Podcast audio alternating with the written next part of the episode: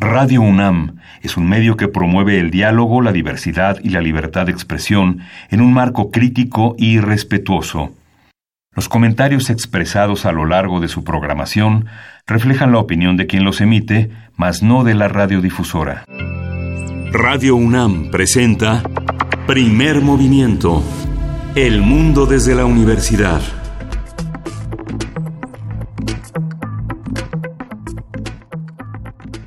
Hola, buenos días. Hoy es lunes 30 de diciembre. Estamos a un paso de acercarnos al fin de año. Estamos ya muy cerca de esta última cena de 2019 con la que abriremos también el 2020. Los que tenemos el privilegio de cenar, hay que reconocer que eso verdaderamente eh, es, un, es un privilegio en los tiempos que corren.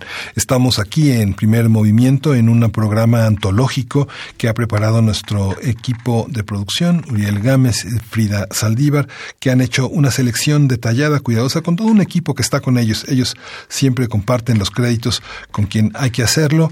Somos un equipo, nos estaremos alternando Berenice Camacho eh, con eh, en esta en esta conducción. Tendremos un programa muy interesante. Nos conectaremos ya este ya estamos enlazados con la radio Universidad de Chihuahua en el 105.3 en el 106.9 y en el 105.7 vamos a estar con ustedes vamos a estar con ellos de 6 a 7 en la hora de Chihuahua de 7 a 8 en la Ciudad de México. Compártanos cómo viven en Chihuahua. Hace mucho frío ahorita por allá. Seguramente tienen frío pero con sus corazones ardientes siempre colocados en el frente al micrófono en la radio. Tenemos nuestras redes sociales, también comuníquese con nosotros desde la comodidad de sus eh, aparatos eh, digitales. Primer Movimiento en Facebook, arroba P Movimiento en Twitter. Estamos en el correo primer movimiento unam arroba gmail.com. Díganos qué piensan, cómo van a celebrar, cómo van a festejar, cómo les, cómo les alumbra este 2020 lleno de muchísimas, muchísimas cosas, muchísimos desafíos, muchísimas celebraciones eh, se conmemoran muchísimas cosas en la literatura, en la plástica, en la música, en las ciencias sociales. Vamos a hablar de todo eso el próximo año.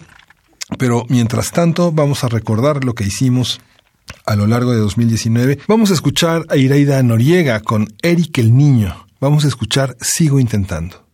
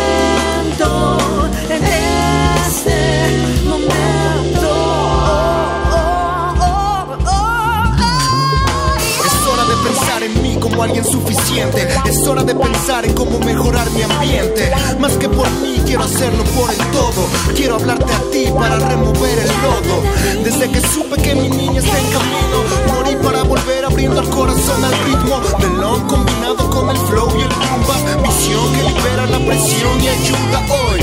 Quiero besos, camino sin regreso. Quiero que me abraces a la sombra de un cerezo. Y no quiero estar preso en ideas del pasado. Quiero relajarme y demostrar que he progresado. Delante del mar, descifrándome a mí mismo. Puedo ver que la función de mi organismo es sentir el beat y aprender a ser testigo del ol y del adiós. Toma en cuenta lo que digo. Sigo intentando esto de tocarme el alma, el cuero y los brazos. Sigo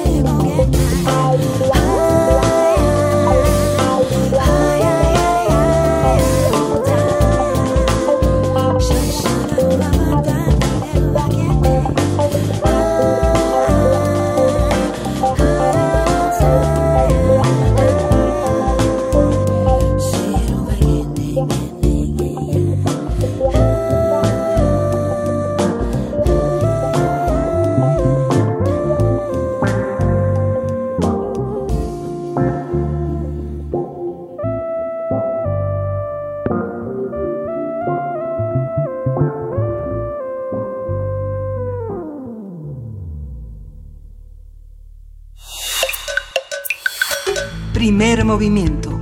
Hacemos comunidad.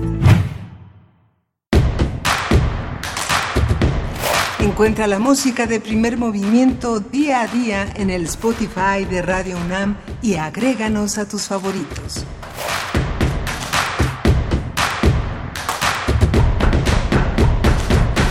Sigo intentando es el nombre de esta pieza que acabamos de escuchar en la interpretación de Ireida Noriega con Eric el Niño. Y en agosto conversamos eh, con eh, la doctora Marta Yoko Takane. Ella es una experta en las matemáticas. Ella es investigadora del Instituto de Matemáticas de la UNAM y tuvimos una conversación verdaderamente sabrosa sobre el álgebra y la realidad que representa. Vamos a escucharla con mucha atención. Lunes de Ciencia. El álgebra es una rama de las matemáticas cuyo nombre proviene del árabe al-jab, el cual significa reintegración y recomposición de partes separadas. Por ello se llamaba algebrista a la persona que sabía componer los huesos. El álgebra es el área de las matemáticas que estudia los símbolos matemáticos y las reglas que permiten operarlas en las operaciones algebraicas, como las operaciones con números enteros, geometrías, en donde se pueden hacer mediciones, computación con lógica matemática y álgebra booleana, entre otras. Una de las ramas del álgebra que tiene grandes aplicaciones en nuestra vida cotidiana y en otras ciencias es el álgebra lineal. Esta rama comprende a su vez otros campos de estudio que se utilizan en conjunto para resolver problemas o innovar la tecnología. Por ejemplo, el algoritmo que utilizan las páginas web de Google se hizo con álgebra lineal, más específicamente con el llamado teorema de Perron-Frobenius de la teoría de matrices. Cuando alguien quiere buscar Radio UNAM en el buscador web, no salen las páginas al azar por el algoritmo que nos da primero las que tienen mayor conectividad con respecto a ligas importantes. Vamos a conversar sobre el álgebra, cuál es su historia, cómo se ha desarrollado y qué parte de la realidad representa. Está con nosotros la doctora Marta Yoko Takane, ella es doctora en matemáticas, investigadora del Instituto de Matemáticas y profesora de licenciatura y posgrado en la Facultad de Ciencias de la UNAM. Ella fue editora de Aportaciones de Matemática, la serie de libros de la Sociedad Matemática Mexicana por más de 10 años y es parte de la Comisión de Igualdad, Equidad y Diversidad del Instituto de Matemáticas y miembro del grupo Mujer y Ciencia UNAM. Su, primer, su principal trabajo en igualdad y equidad género es ser coautora del proyecto del área Ciencia, Tecnología e Innovación del CIEG. Bienvenida, este Marta, ¿cómo está? Muchas gracias, muchas gracias por la invitación. Bueno, es, es, complejísimo, ¿no? Es complejísimo porque, bueno, todo empieza con los elementos, eh, los elementos matemáticos de Euclides. Ahí empezamos con todo. Sí, bueno, yo quisiera, si me permiten decir un poco primero para poner mi trabajo en contexto o el álgebra en contexto, es que realmente las matemáticas estudian todo. Todo nos interesa cómo se peinan, cómo se anudan los zapatos, pero lo hacemos por medio de abstracciones. La abstracción de una pelota de fútbol o la tierra, pues es la esfera. ¿No? La, este, la elipse es la abstracción, por ejemplo, de los nopales o de los de de las órbitas de los planetas, ¿no? Y así el cono, pues de, de los volcanes, del gorrito de las fiestas, del cono de helado. Entonces, realmente, este, sí es cierto que uno trabaja con abstracciones, pero, pero debería de ser ah, como natural si les enseñamos a manejar abstracciones desde chiquitos a los niños, ¿no?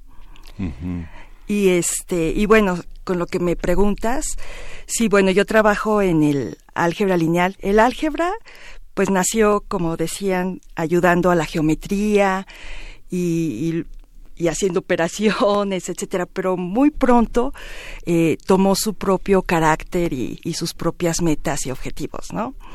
Entonces, este, por ejemplo, yo hago álgebra lineal bueno, no sé si tengan alguna otra pregunta o me voy ya directo a la álgebra lineal. sí, sí. yo empezaba con los elementos de Euclides, porque bueno, ah, eh, Euclides se sentó en la biblioteca de Alejandría y pensó tres siglos atrás todo lo que había este, hasta las ecuaciones de segundo grado, ¿no? sostenido en el pensamiento pitagórico y sostenido en el pensamiento aristotélico, que son como las dos grandes bases que nos enseñaron desde la secundaria para entender en el segundo grado de secundaria qué es esto. Exacto.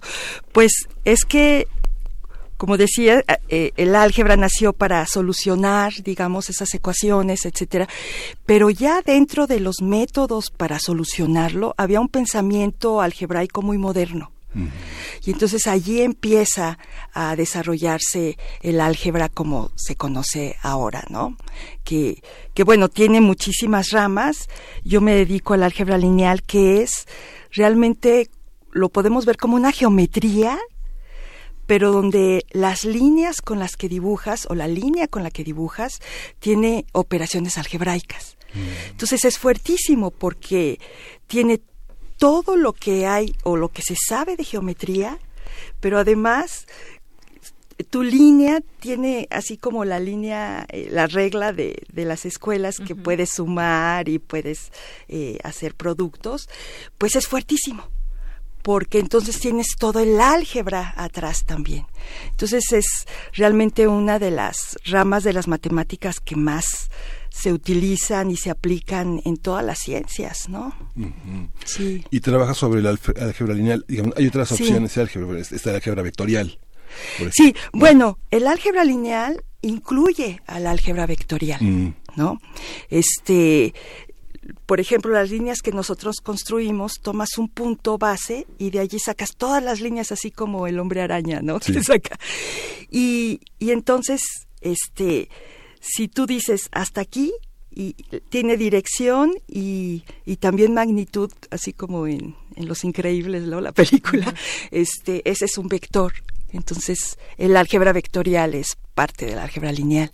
Y la teoría de matrices, ¿no? Por ejemplo, las matrices eh, de correlación que se usan mucho para estudiar los electro, eh, los en- encefalogramas o este eh, la probabilidad usa mucho matrices, nada más que cierta clase de matrices. O sea, es, es realmente poderosa el álgebra lineal.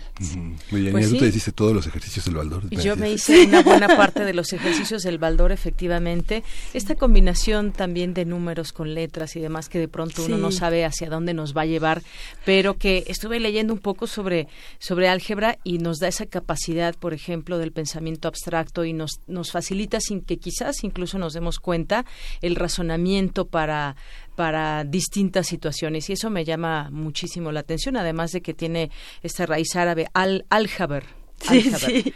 que suena muy bien además, pero esta combinación de números y letras es, es, es maravillosa porque a final de cuentas terminamos entendiendo cómo se mezcla eh, y, y bueno, yo creo que es importante también porque nos da pauta para aprender otras cosas de matemáticas más complicadas después. Exacto, eso ya es una abstracción, ¿no? Porque entonces tus variables, cuando tú quieras aplicarlo, pues ya tú dices, o el experto, la experta, por ejemplo, biólogos, químicos, etcétera, pues ya te dirán, este, cuáles son ah, los datos que, que ellos encuentran y manejan y nosotros les ayudamos a encontrar nuevo conocimiento. ¿no?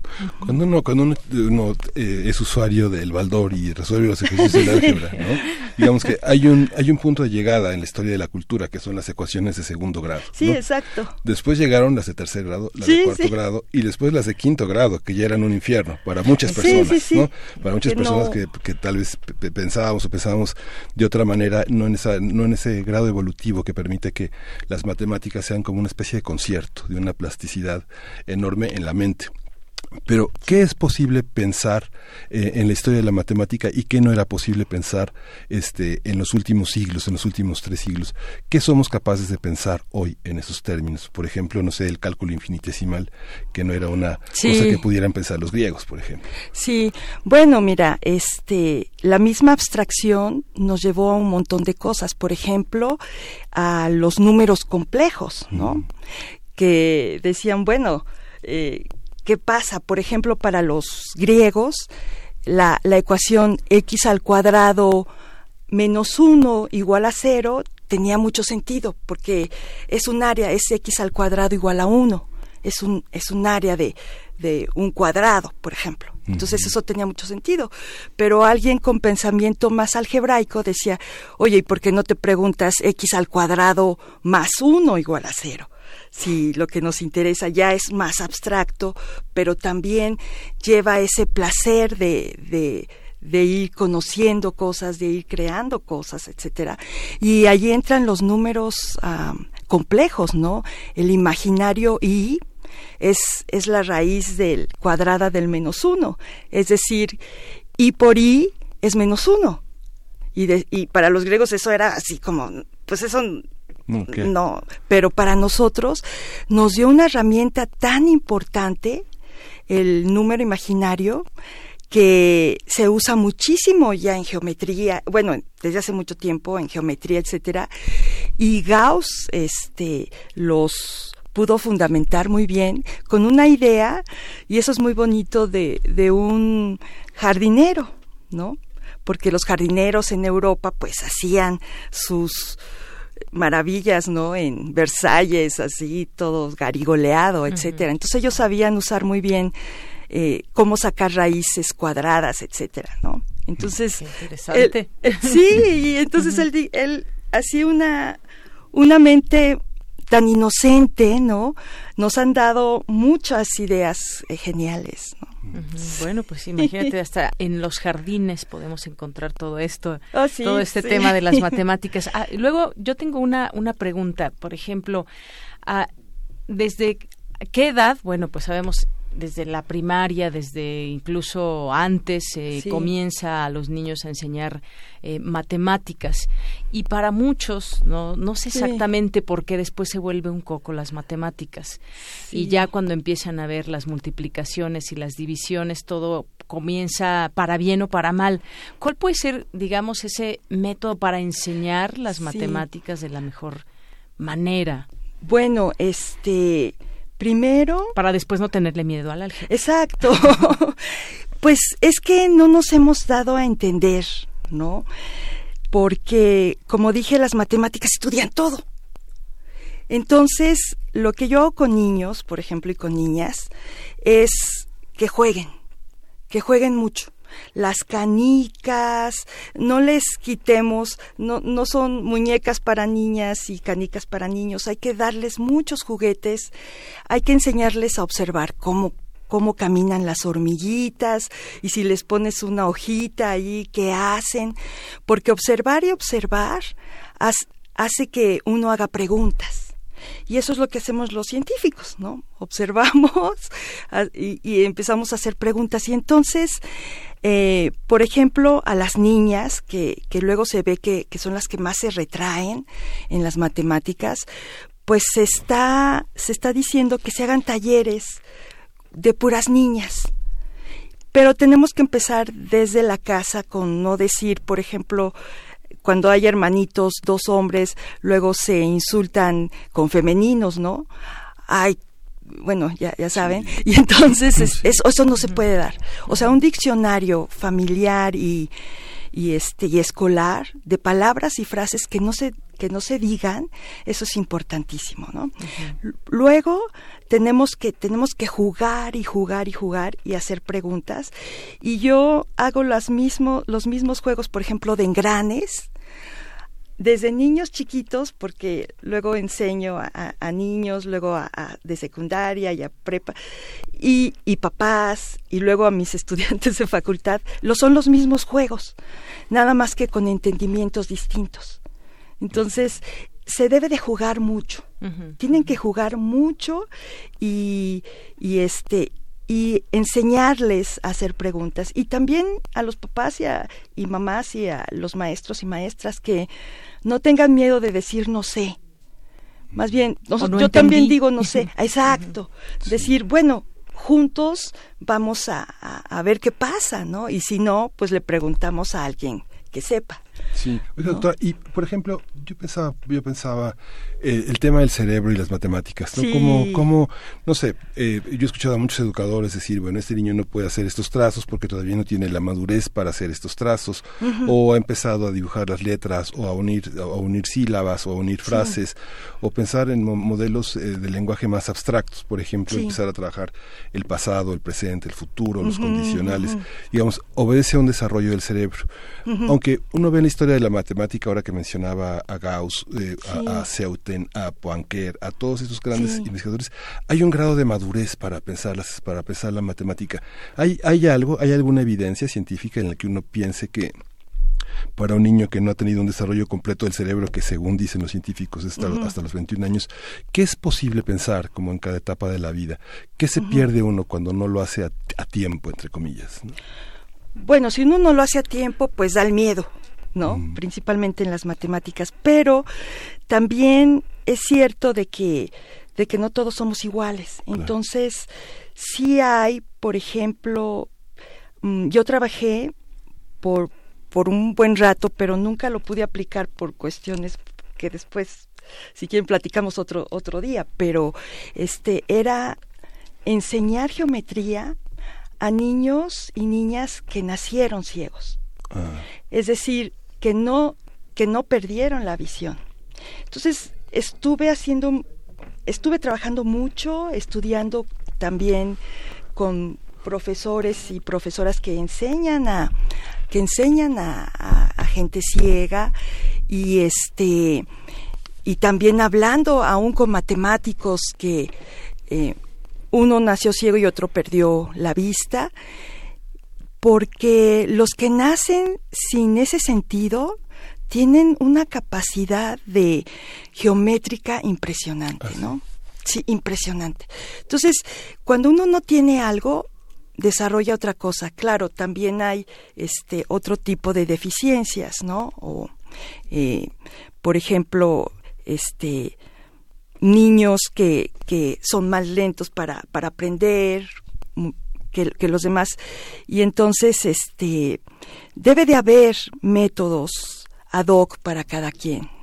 Claro es sería buenísimo que, que, hubiéramos muchísimos matemáticos trabajando en eso, ¿no? Que es tan importante, pero se puede, se puede. Y, y por ejemplo desde bebés, desde bebés, este, si tú tienes un, un popote y, y lo unes para formar como un circulito y si haces un triángulo, ¿no? Es, esto se lo doy también a mis alumnos de, de, de, facultad, ¿no? Así haces un triángulo y entonces, y juegas y luego haces como un cuadrado y juegas y ves que el triángulo no se mueve y el cuadrado sí se mueve, ¿no? Pues eso también es matemáticas y, y es porque es único el triángulo que puedes formar con, con tres cachitos ya dados. Y eso lo hace muy estable y no sé si recuerden a Alberto Castillo, ¿no? Y sí. él, él usó mucho el triángulo para desarrollar sus estructuras arquitectónicas. De hecho, en Perisur se pueden ver las tridilosas, ¿no? Ajá, las tridilosas. Sí, sí, fue, sí. Que fue un logro además de, digamos que, de una formación politécnica, ¿no? Sí, sí. O sea, ayudamos aquí a, a todo el mundo. Sí, sí. sí. No, y bueno, y que además entender por lo que nos está diciendo, doctora, que todos, todos tenemos ese potencial para aprender las matemáticas, independientemente sí. de que cuando llegamos a un punto en que hay que elegir una carrera, por ejemplo, nos vamos por las carreras de humanidades o las otro tipo de carreras, pero todos tenemos ese potencial. Deberíamos entenderlo así para, sí. porque después, además, aunque no estudiemos una carrera donde estén involucradas las matemáticas, sí vemos algo que usted hace un momento mencionaba, por ejemplo, estadísticas, sí, los periodistas, sí, sí. para entender todo eso, también ocupamos las, las matemáticas de alguna manera. Sí, por eso yo quiero intentar, bueno, eso está en desarrollo porque ahorita yo solo lo doy para profesores de bachillerato, el curso Cómo pensar como Sherlock Holmes, mm. ¿no? porque Sherlock Holmes realmente usa la lógica proposicional para descubrir, bueno, el, el autor, ¿no? Uh -huh. Este, para descubrir quién es el asesino, ¿no? O por ejemplo, cuando yo estudiaba estadística y probabilidad, nuestro maestro luego nos traía recortes de periódico y decía, a ver, a ver si si encuentran si está esto realmente fundamentado, ¿no?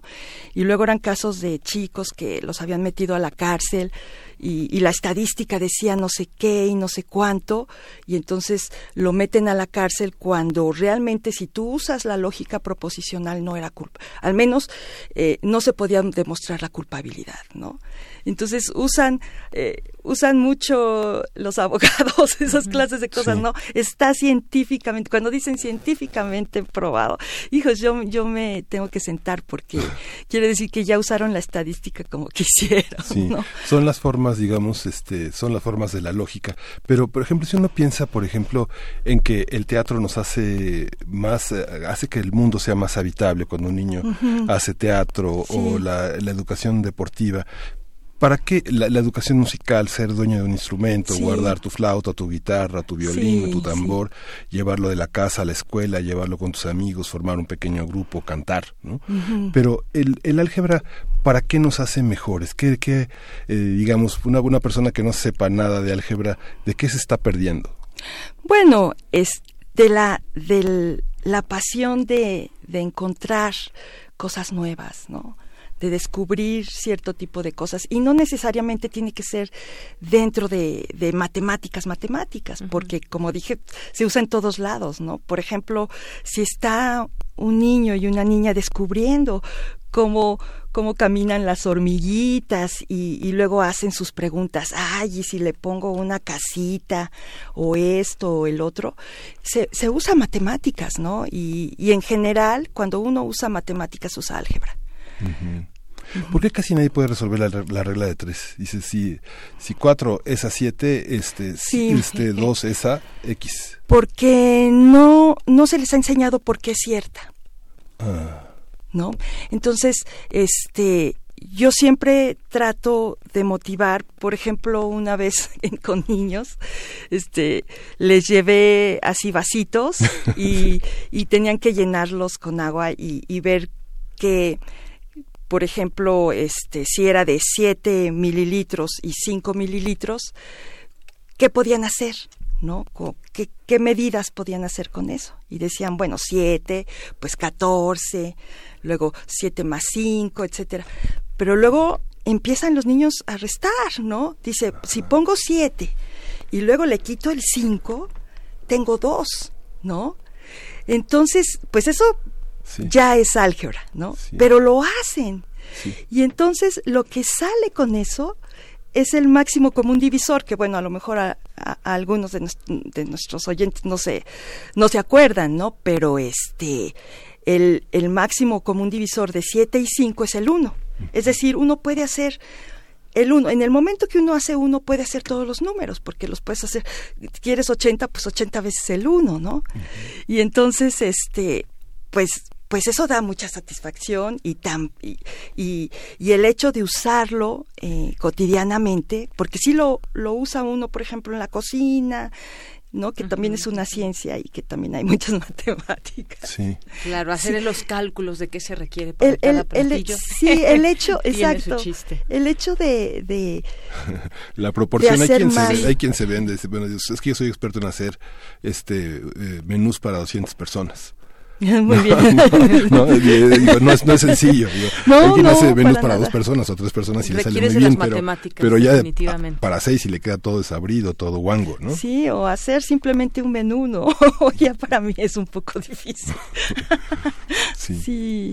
Pues nada, es parte de la, de la belleza de las matemáticas. Ah, sí, sí. ¿no? Que, que debemos, eh, pues, ir tomando ese, ese gusto, esas... Y esa conciencia. Exacto, sí. de no eh, atormentar a, a niñas y niños, no espantarlos, este, empoderar a las niñas a que pueden hacer lo que ellas sueñen, ¿no?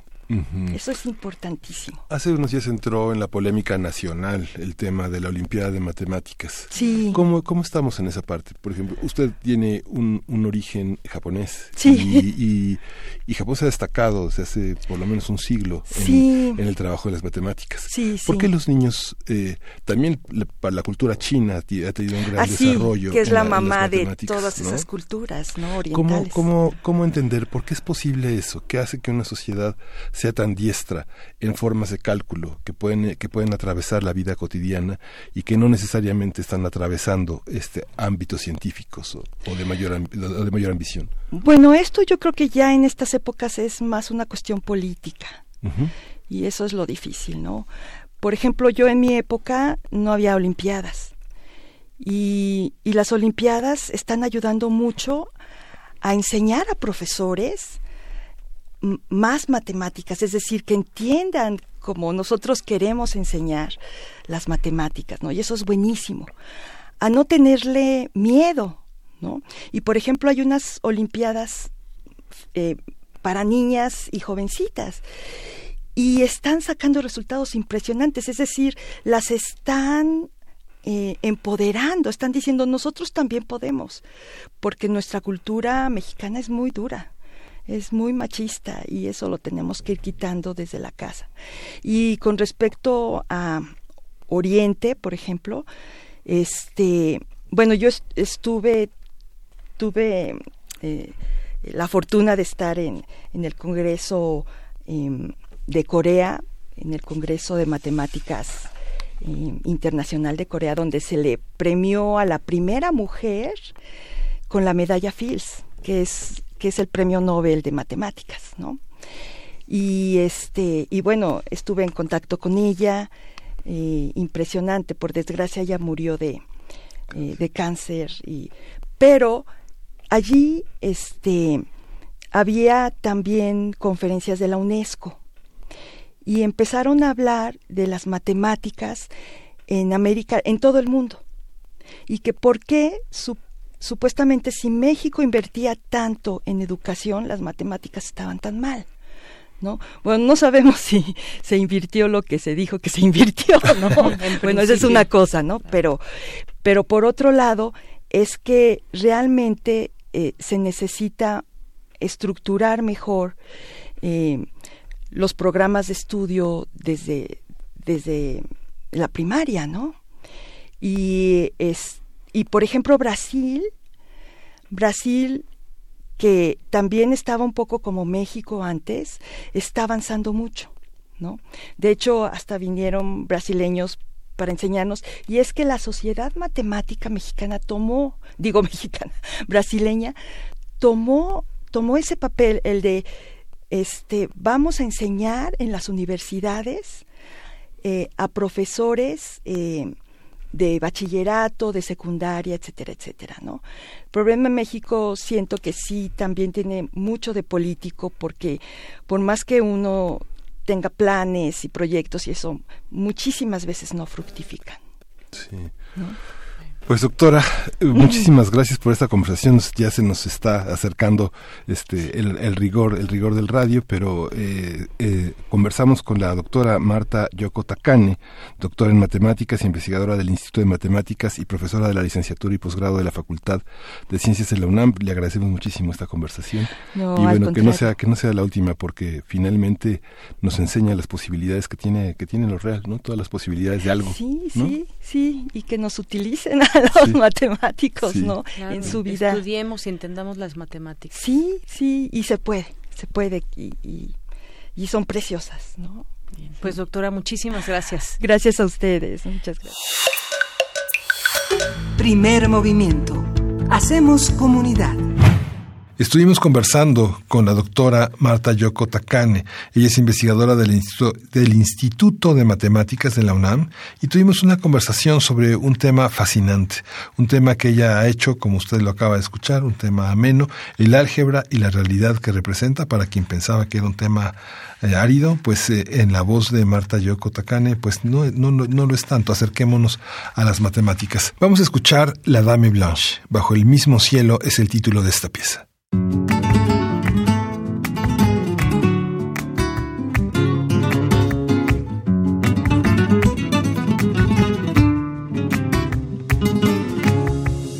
Mi negra chapaca, siéntate a mi vera, escucha mi lamento. Oh, En esta melodía yo voy todos mis sentimientos. Oh, Está siempre a tu lado, cogido de la mano y eso es lo que quiero. Bajo la misma luna, bajo el mismo sol, bajo el mismo cielo. Mi negro champán,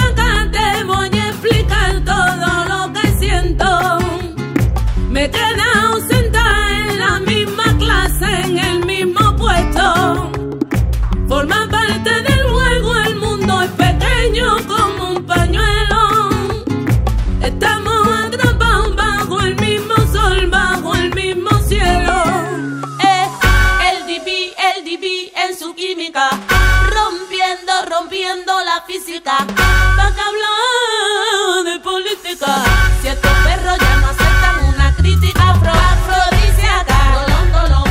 El olvido es un pretexto, la distancia no.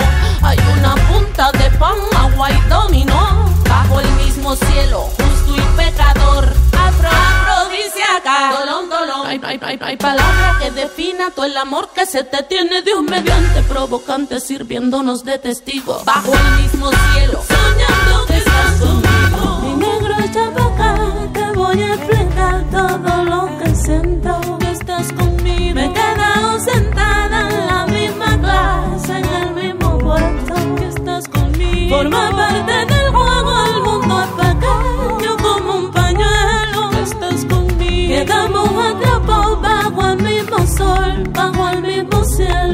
estás conmigo. Mi negra chapaca. Te voy a explicar todo lo que siento. Que estás conmigo. Mi negra chapaca. Misma clase, en el mismo puesto. Que estás conmigo. Mi negra chapaca. El mundo es pequeño como un pañuelo. Que estás conmigo. Atrapados bajo el mismo sol, bajo el mismo cielo.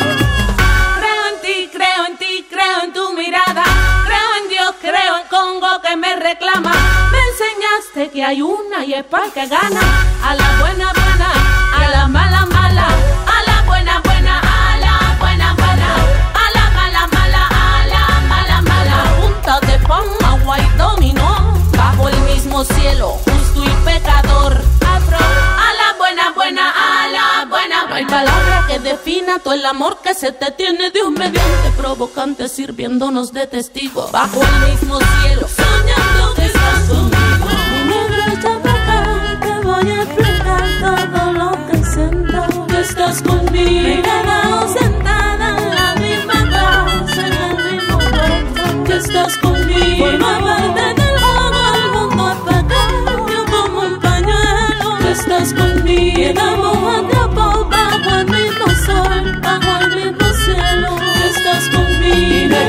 Chapaca, Que estás conmigo. chapaca.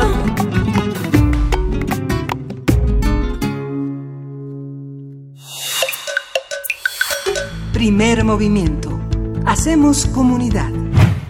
Acabamos de escuchar la interpretación de la Dame Blanche de esta pieza titulada Bajo el mismo cielo. Vamos a presentar otro mundo también, otro mundo simbólico, poderoso, importante, que es eh, la música de las Américas en tus oídos, esta sección en la que participa eh, Guillermo Teo Hernández, que coordina el catálogo de música de concierto de la Fonoteca Nacional y que nos ha traído en las últimas semanas compositores mexicanos eh, vivos, contemporáneos, actuales. Hoy vamos a escuchar el comentario sobre la obra de Jesús Villaseñor. Vamos a hablar del nacionalismo indígena de Carlos Chávez. Primer movimiento. Hacemos comunidad. La música de las Américas en tus oídos. Pues continuamos aquí, regresamos aquí a primer movimiento. Tenemos eh, la participación de, eh, de Guillermo Teo Hernández, eh, la música de las Américas en tus oídos. Eh, Guillermo Teo Hernández tiene una sección ya muy importante, muy consolidada en esta en este espacio de primer movimiento. Y hoy el tema es el nacionalismo indígena de Carlos Chávez. Eh, Teo, ¿cómo estás? Buenos días. Gracias por estar otra vez con nosotros. Estamos aquí de Yanira Morán y yo. Buenos días, Miguel Ángel de Yanira. Muchas Saludos. gracias. Como siempre, un gusto estar con ustedes y agradeciéndoles una vez más el espacio que, que nos brindan en la Fonoteca Nacional para hablar un poco sobre música mexicana. Y, eh, recuerdas, no sé, Miguel Ángel, que la vez pasada y pusiste el dedo en el renglón, en- digo, el dedo en la llaga y, y me hiciste pensar mucho sobre, sobre esta figura de Carlos Chávez que de alguna forma es una figura controversial, ¿no? Y que se presta a muchos mitos. Entonces, un poquito en, en, en respuesta a esta a este cuestionamiento que, que me hiciste, pues este es que preparé esta cápsula del día de hoy. Muchas gracias. No, no, pues es que sí. Mira, la figura de Carlos Chávez es una figura que se presta definitivamente a la controversia. ¿Por qué? En gran medida por su carácter, en, por, su, por el, el enorme poder que en determinado momento llegó a tener, no solo para la música en México, sino para la cultura en términos generales. Como, como bien sabemos, fue, fue un, un personaje importantísimo como funcionario público. Él eh, estuvo a cargo de Bellas Artes un buen tiempo y, y, ah, él hizo la orquesta la Sinfónica de México que después se convirtió en Sinfónica Nacional fue director del conservatorio y de alguna forma manejó manejó muchas muchas eh, los hilos de la de la cultura. Él fue miembro, miembro fundador del Colegio Nacional y es muy importante que hablemos de él porque pues estamos cumpliendo 120 años del nacimiento que él nació en 1899 y bueno, murió en 1978. Nació en 1899 al, eh, en el mismo año en el que nació Silvestre Revueltas. La vez pasada hablábamos que no podía ser comprendida la música del periodo, digamos, de postrevolucionario, si no, si no lo contextualizábamos dentro de este ambiente eh, que buscó el nacionalismo como una como una vía importante debido a que estaba tremendamente comprometido con los con los movimientos sociales. Chávez también estuvo comprometido con los movimientos sociales, de hecho, él en algún momento eh, participa también de este nacionalismo mestizo que viene de Manuel M. Ponce, pero tiene un, un sesgo un poco diferente en algunos momentos. En, ¿A qué me refiero con esto? Eh, Chávez siempre fue un personaje muy inquieto que miró hacia afuera. ¿A qué me refiero con mirar hacia afuera? Que no solamente pensó en, en el país eh, México buscando esta, esta identidad postrevolucionaria, sino también pensó en que México debía dar el salto hacia lo que se estaba haciendo en Europa, que en Europa era la vanguardia, y después en Estados Unidos, ¿no? Que Estados Unidos en determinado momento tomó la batuta también.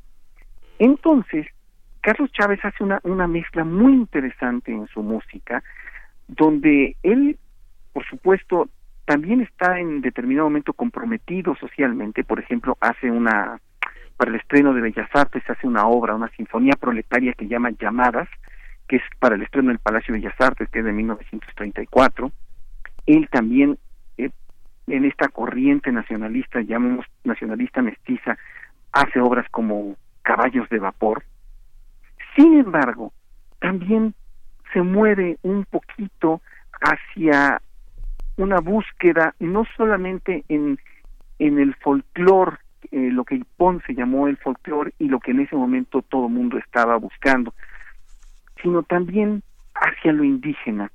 Y esto se debe en buena medida a que Chávez eh, había conocido eh, lo que quedaba, digamos, de la música indígena en algunos, en, en su infancia. Entonces él hace algunas piezas que están íntimamente relacionadas con este, con este pensamiento que va un poco a recuperar no la tradición mestiza, sino la tradición, que bueno, no, perdón, aquí sí me equivoqué, no es la tradición, sino el pensamiento que tiene que ver con los aztecas. Entonces hace un ballet, El Fuego Nuevo, en 1921, que él llama así tal cual, Ballet Azteca. Después hace Los Cuatro Soles en, 1900, en 1925. Y lo más interesante es que nunca deja de hacer muchas cosas a la vez. Esto es, mientras hace cosas aztecas, también hace cosas mestizas y también hace cosas que van hacia lo moderno. Tiene algunas piezas, por ejemplo, para cello de 1920 y tantos, piezas para piano, que, que están relacionados con las vanguardias, con las vanguardias europeas. Entonces no sé si, si pudiéramos oír esta, esta pieza que se llama Xochipili, que nada más para poner en contexto, es, es una pieza que mete instrumentos prehispánicos, pero él la llama música azteca imaginaria. Esto es súper importante, porque la mayor parte de, de, la gente piensa que hay que recuperar la música azteca, y esto es determinante. La música azteca se perdió. Sí, claro.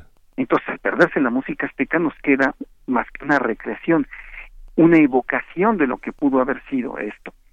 Y Chávez lo hace con una gran conciencia, de ahí el título, Música Azteca Imaginaria.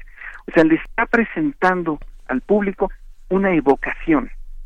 Esto me parece que es lo más importante dentro de de esta pieza que, que, vamos a que vamos a escuchar ahora. La versión es es una versión de la Southwest Chamber Music en, en que bueno somos enamorados de Chávez hicieron toda la música de cámara de Chávez el director es Jeff von der Schmidt. Pues vamos a escuchar a y bueno, con esto nos despedimos, vamos a dejar a nuestros radioescuchas con esta música y aprovechamos también para que nuestros radioescuchas de la Radio Universitaria de Chihuahua se queden con esta con este regalo de la fonoteca, con este regalo con tus ideas y con esta posibilidad de disfrutar esta música azteca imaginaria, Xochipili. Gracias, Guillermo T. Hernández. No, gracias a ti, hasta luego. Hasta, hasta luego.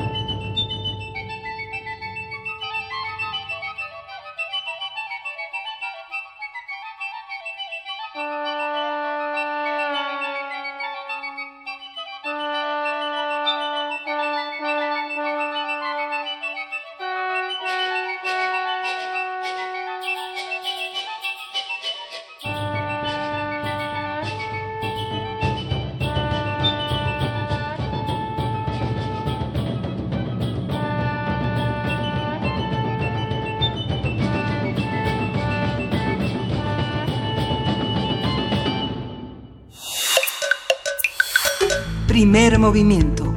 Hacemos comunidad. Lo que acabamos de escuchar es la participación de Guillermo Teo Hernández.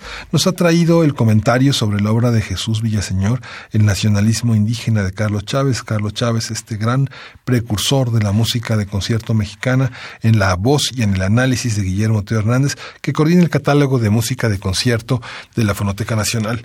Con esto nos despedimos de esta primer hora de primer movimiento. Le damos las gracias por seguirnos en las frecuencias de Radio UNAM. No se despegue de Radio UNAM eh, quédese con nosotros, tanto en las redes sociales como en, como en la parte física de la radio.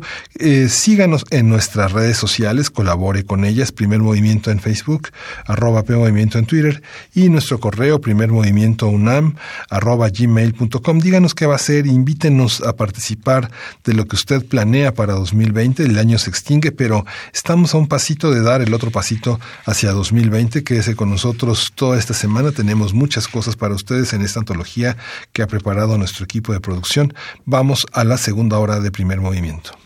Nos despedimos de las frecuencias universitarias de la Radio Universidad de Chihuahua.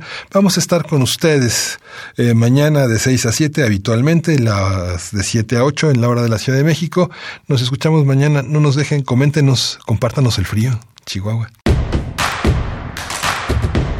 Síguenos en redes sociales. Encuéntranos en Facebook como Primer Movimiento y en Twitter como arroba PMovimiento. Hagamos comunidad.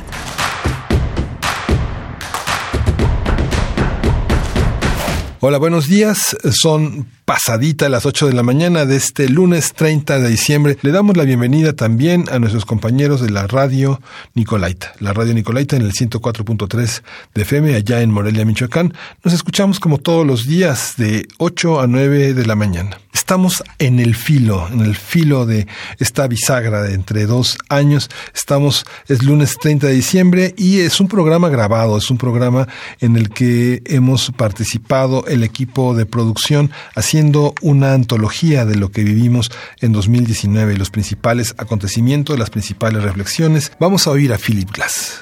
Cuatro movimientos para dos pianos. Primer movimiento con las hermanas Laveque al piano.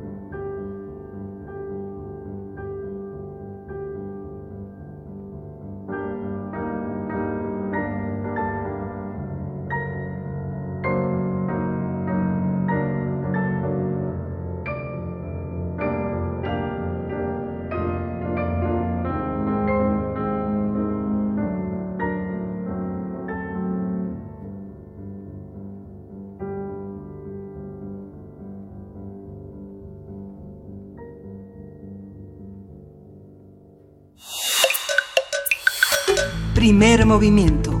Hacemos comunidad. Escuchamos el piano de las hermanas Labeque en la interpretación de los cuatro movimientos para dos pianos en su primer movimiento, esta obra inmortal de Philip Glass.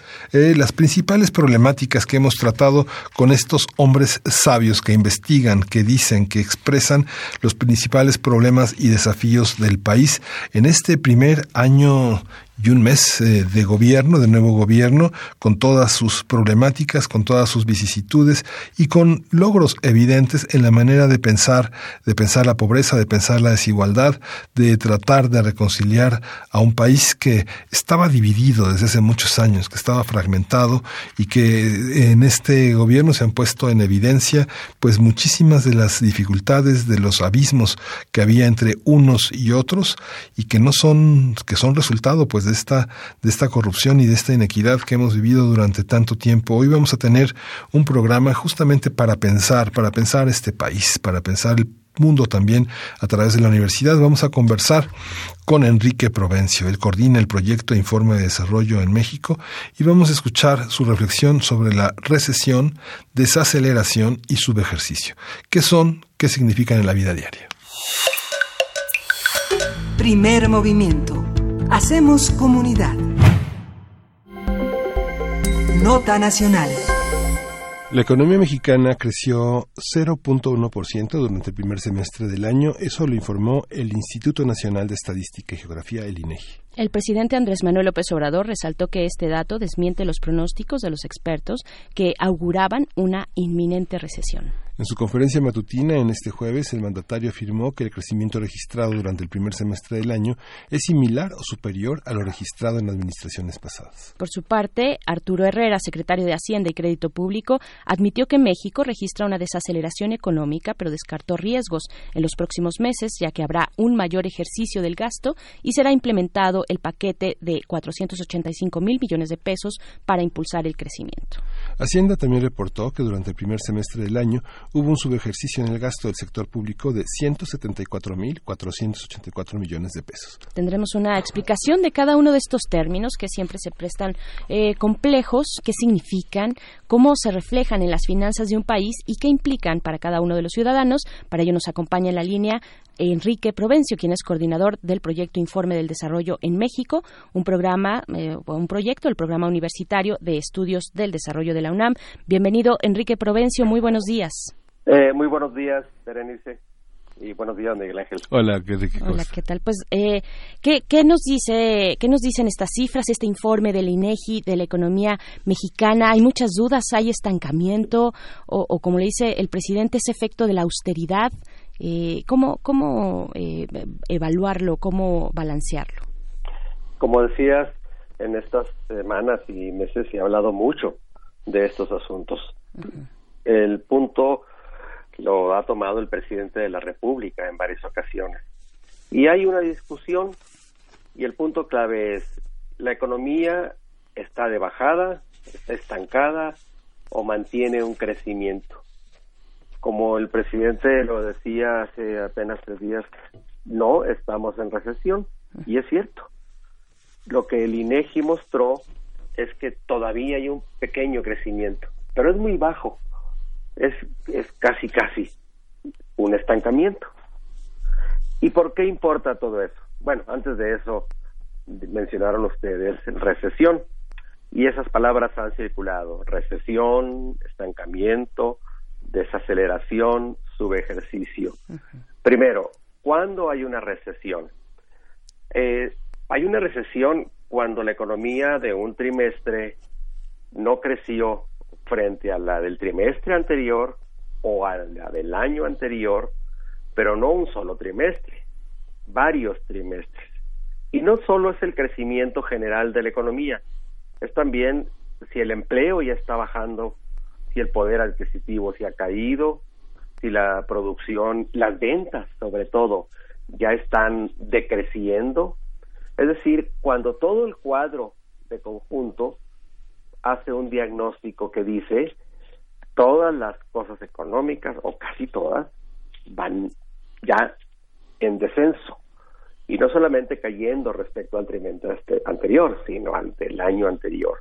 Pero ese todavía no es el caso de la economía mexicana.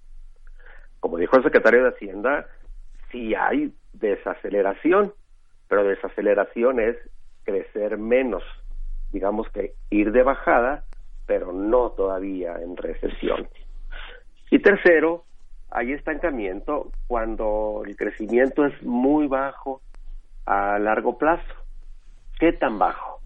Para comenzar, ya cuando el crecimiento está por debajo del aumento de la población, pues definitivamente hay un estancamiento. Y eso sí nos está ocurriendo ahora. Si la economía crece por debajo del aumento de la población, quiere decir que en general la disponibilidad de bienes, servicios, ya está aumentando menos que el aumento de la población. Entonces, ahí sí hay un estancamiento. Pero en el fondo, y para decirlo en pocas palabras, el comportamiento económico no va bien. Estamos creciendo muy poco y eso tiene consecuencias muy concretas para toda la población, para todos nosotros. Esta, esta visión de... Eh, hubo muchos comentarios a lo largo de estos informes que se maquilló esta situación con el eh, enorme endeudamiento que la administración anterior eh, realizó. ¿Qué relación hay entre endeudamiento, recesión y, este, y desaceleración, Enrique?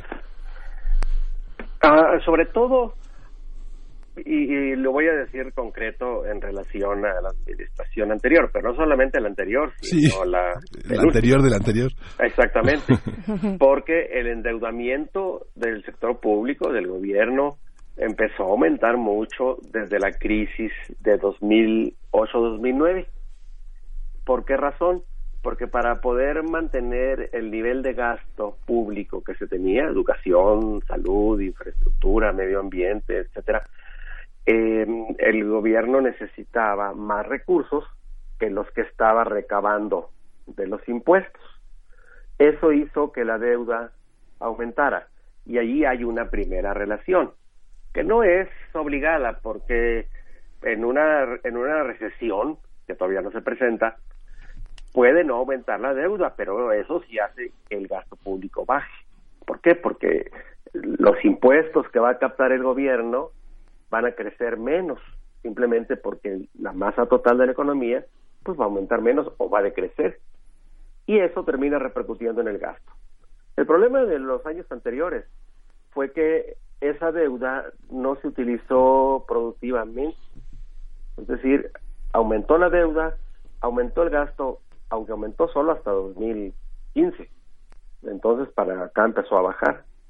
Pero la deuda no baja. ¿Por qué? Porque si aumentaron las tasas de interés, como realmente ocurrió, pues entonces estamos pagando más por el servicio de la deuda, ¿no? Como cuando uno, cualquier persona le debe al banco, ¿no? Claro. Entonces sí hay una relación, pero no es obligada, ¿no? Y por el momento no está aumentando eh, considerablemente la deuda hasta ahora, ¿no? Profesor Enrique Provencio, cuando usted habla de esta deuda que, que pues se agudizó con la crisis de 2008-2009, pues pienso en la crisis de 2008-2009 y pienso en las calificadoras y pienso también en lo que ha dicho el presidente en esta crítica a los instrumentos de medición sobre las calificadoras, eh, los parámetros que se utilizan para generar este tipo de información, para generar, para omitir una opinión sobre un país, la economía de un país. Eh, ¿Qué decir? Es una locura lo que dice el presidente de pues efectivamente yo tengo otros datos porque los esos parámetros que utilizan las calificadoras no están tomando en consideración otros que sí se están llevando a cabo porque finalmente pertenecen a un mismo esquema a un esquema como puede haber otros no eh, tal vez es un poco lo que nos permite el presidente es eh, sea o no una locura es ver por fuera de la caja no no sé. Eh, esto remite también a algo que ocurrió en la crisis de 2008-2009. Resulta que hasta que hasta poco antes de que empezara la crisis las calificadoras pues estaban palomeando muy bien a todos los grandes bancos que generaron el desplome. Claro. Sí sí por eso justo lo menciona. Y es y eso es muy importante quiere decir que las calificadoras se equivocaron entonces sí sin duda porque no estaban anticipando el alto nivel de riesgo que luego condujo a esa crisis generalizada que se extendió a prácticamente todo el mundo. Entonces, ya desde entonces empezó a hablar mucho sobre los criterios utilizados en la calificación. Las calificadoras ponen una nota atendiendo al riesgo que corren los inversionistas que tienen, por ejemplo, acciones compradas de, o bonos o deuda. Y no hacen distingos, no ven si el resto de la economía va bien. Y eso puede estar ocurriendo ahora. Las calificadoras le ponen una nota a Pemex, aunque la perspectiva de Pemex podría estar mejorando con el apoyo que está recibiendo.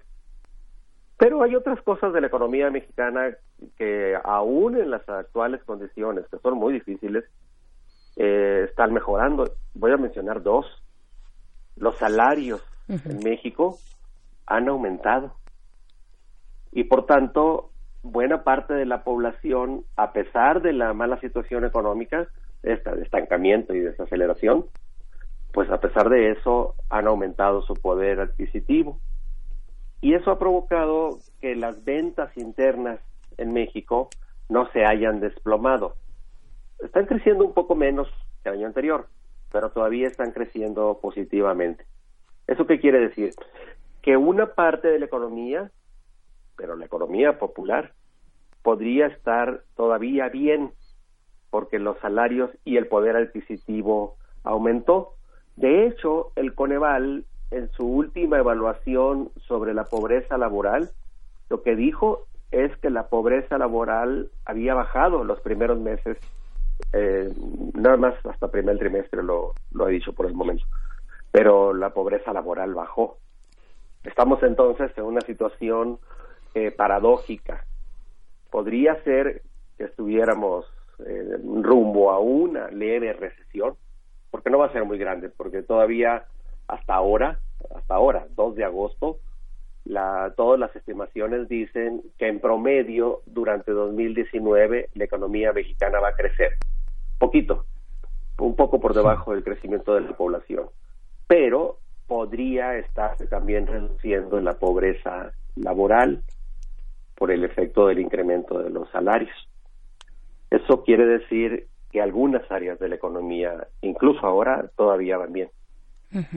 Hablando de eh, pues el poder adquisitivo, el consumo, el tipo de consumo que estamos consumiendo las y los mexicanos, estos bienes duraderos, casas, coches, eh, en fin, o, qué estamos consumiendo y cómo ¿Cómo se relaciona, eh, profesor Provencio, el consumo con esta forma por la que ha optado el presidente Andrés Manuel López Obrador de entregar programas sociales, una entrega directa?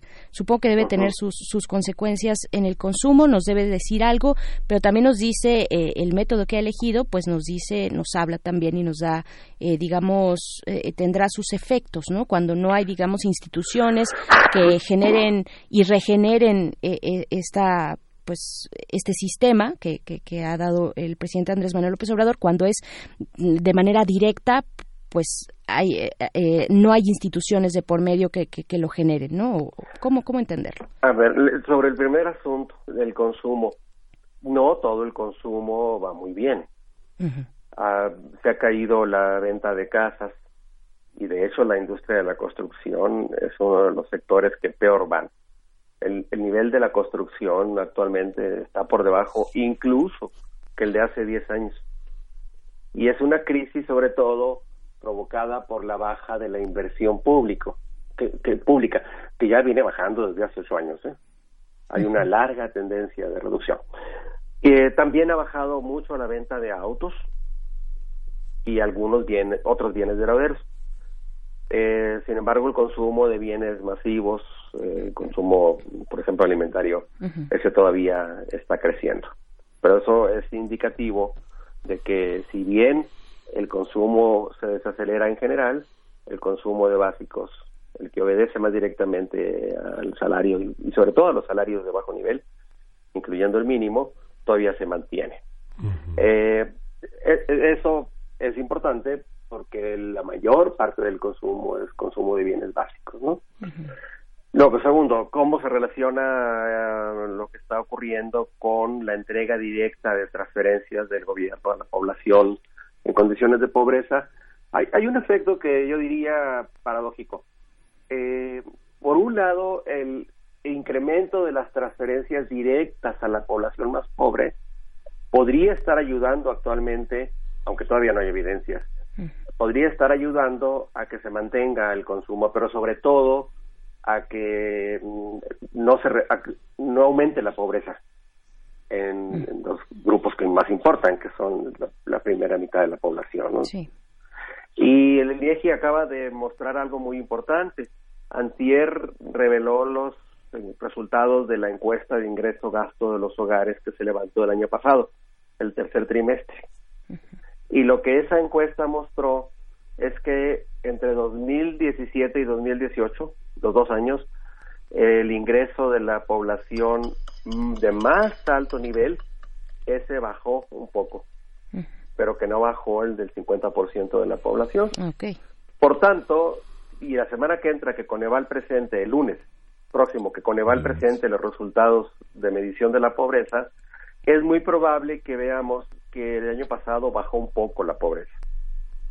Y esto es explicable porque el salario y sobre todo el salario mínimo ya venía aumentando desde el año antepasado. Pero si ese aumento se mantiene ahora en 2019, como, como lo ha hecho, porque la Comisión Nacional de Salarios Mínimos tuvo un cambio muy importante en diciembre al inicio de este gobierno, entonces podría estar ocurriendo que la pobreza se esté reduciendo. Pero entonces sería una situación eh, muy peculiar, ¿verdad? Que en una condición económica no muy buena, de hecho tirándole a mala, eh, la pobreza no esté bajando. Y eso es una buena noticia. Ahora, Enrique, esta, esta, esta cuestión, por ejemplo, del subejercicio que en las administraciones anteriores se veía como un delito porque era un dinero etiquetado y asignado a, a, este, a proyectos que tenían que cumplirse y que de pronto la ineptitud de algunos administradores públicos impedía que se aterrizaran, se terminaran de ejercer todos los recursos. Hoy ese subejercicio está integrado con todo lo que no se gastó por considerarse oneroso y como parte de la austeridad.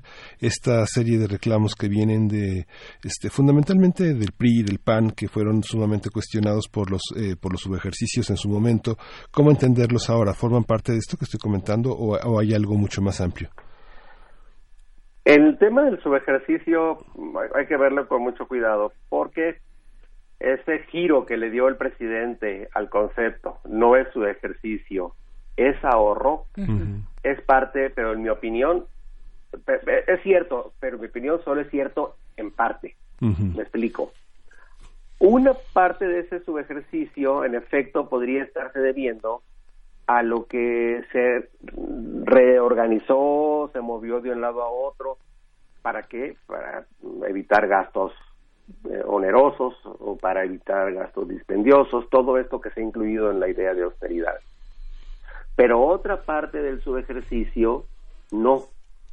Esa, ese subejercicio se llama subejercicio.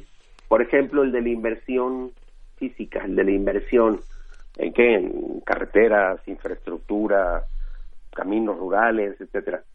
Y allí el propio informe que el gobierno federal le entregó a la Cámara de Diputados dice que durante el primer semestre, eh, el último día de junio, el gobierno federal ejerció un 15% menos de inversión que el año pasado.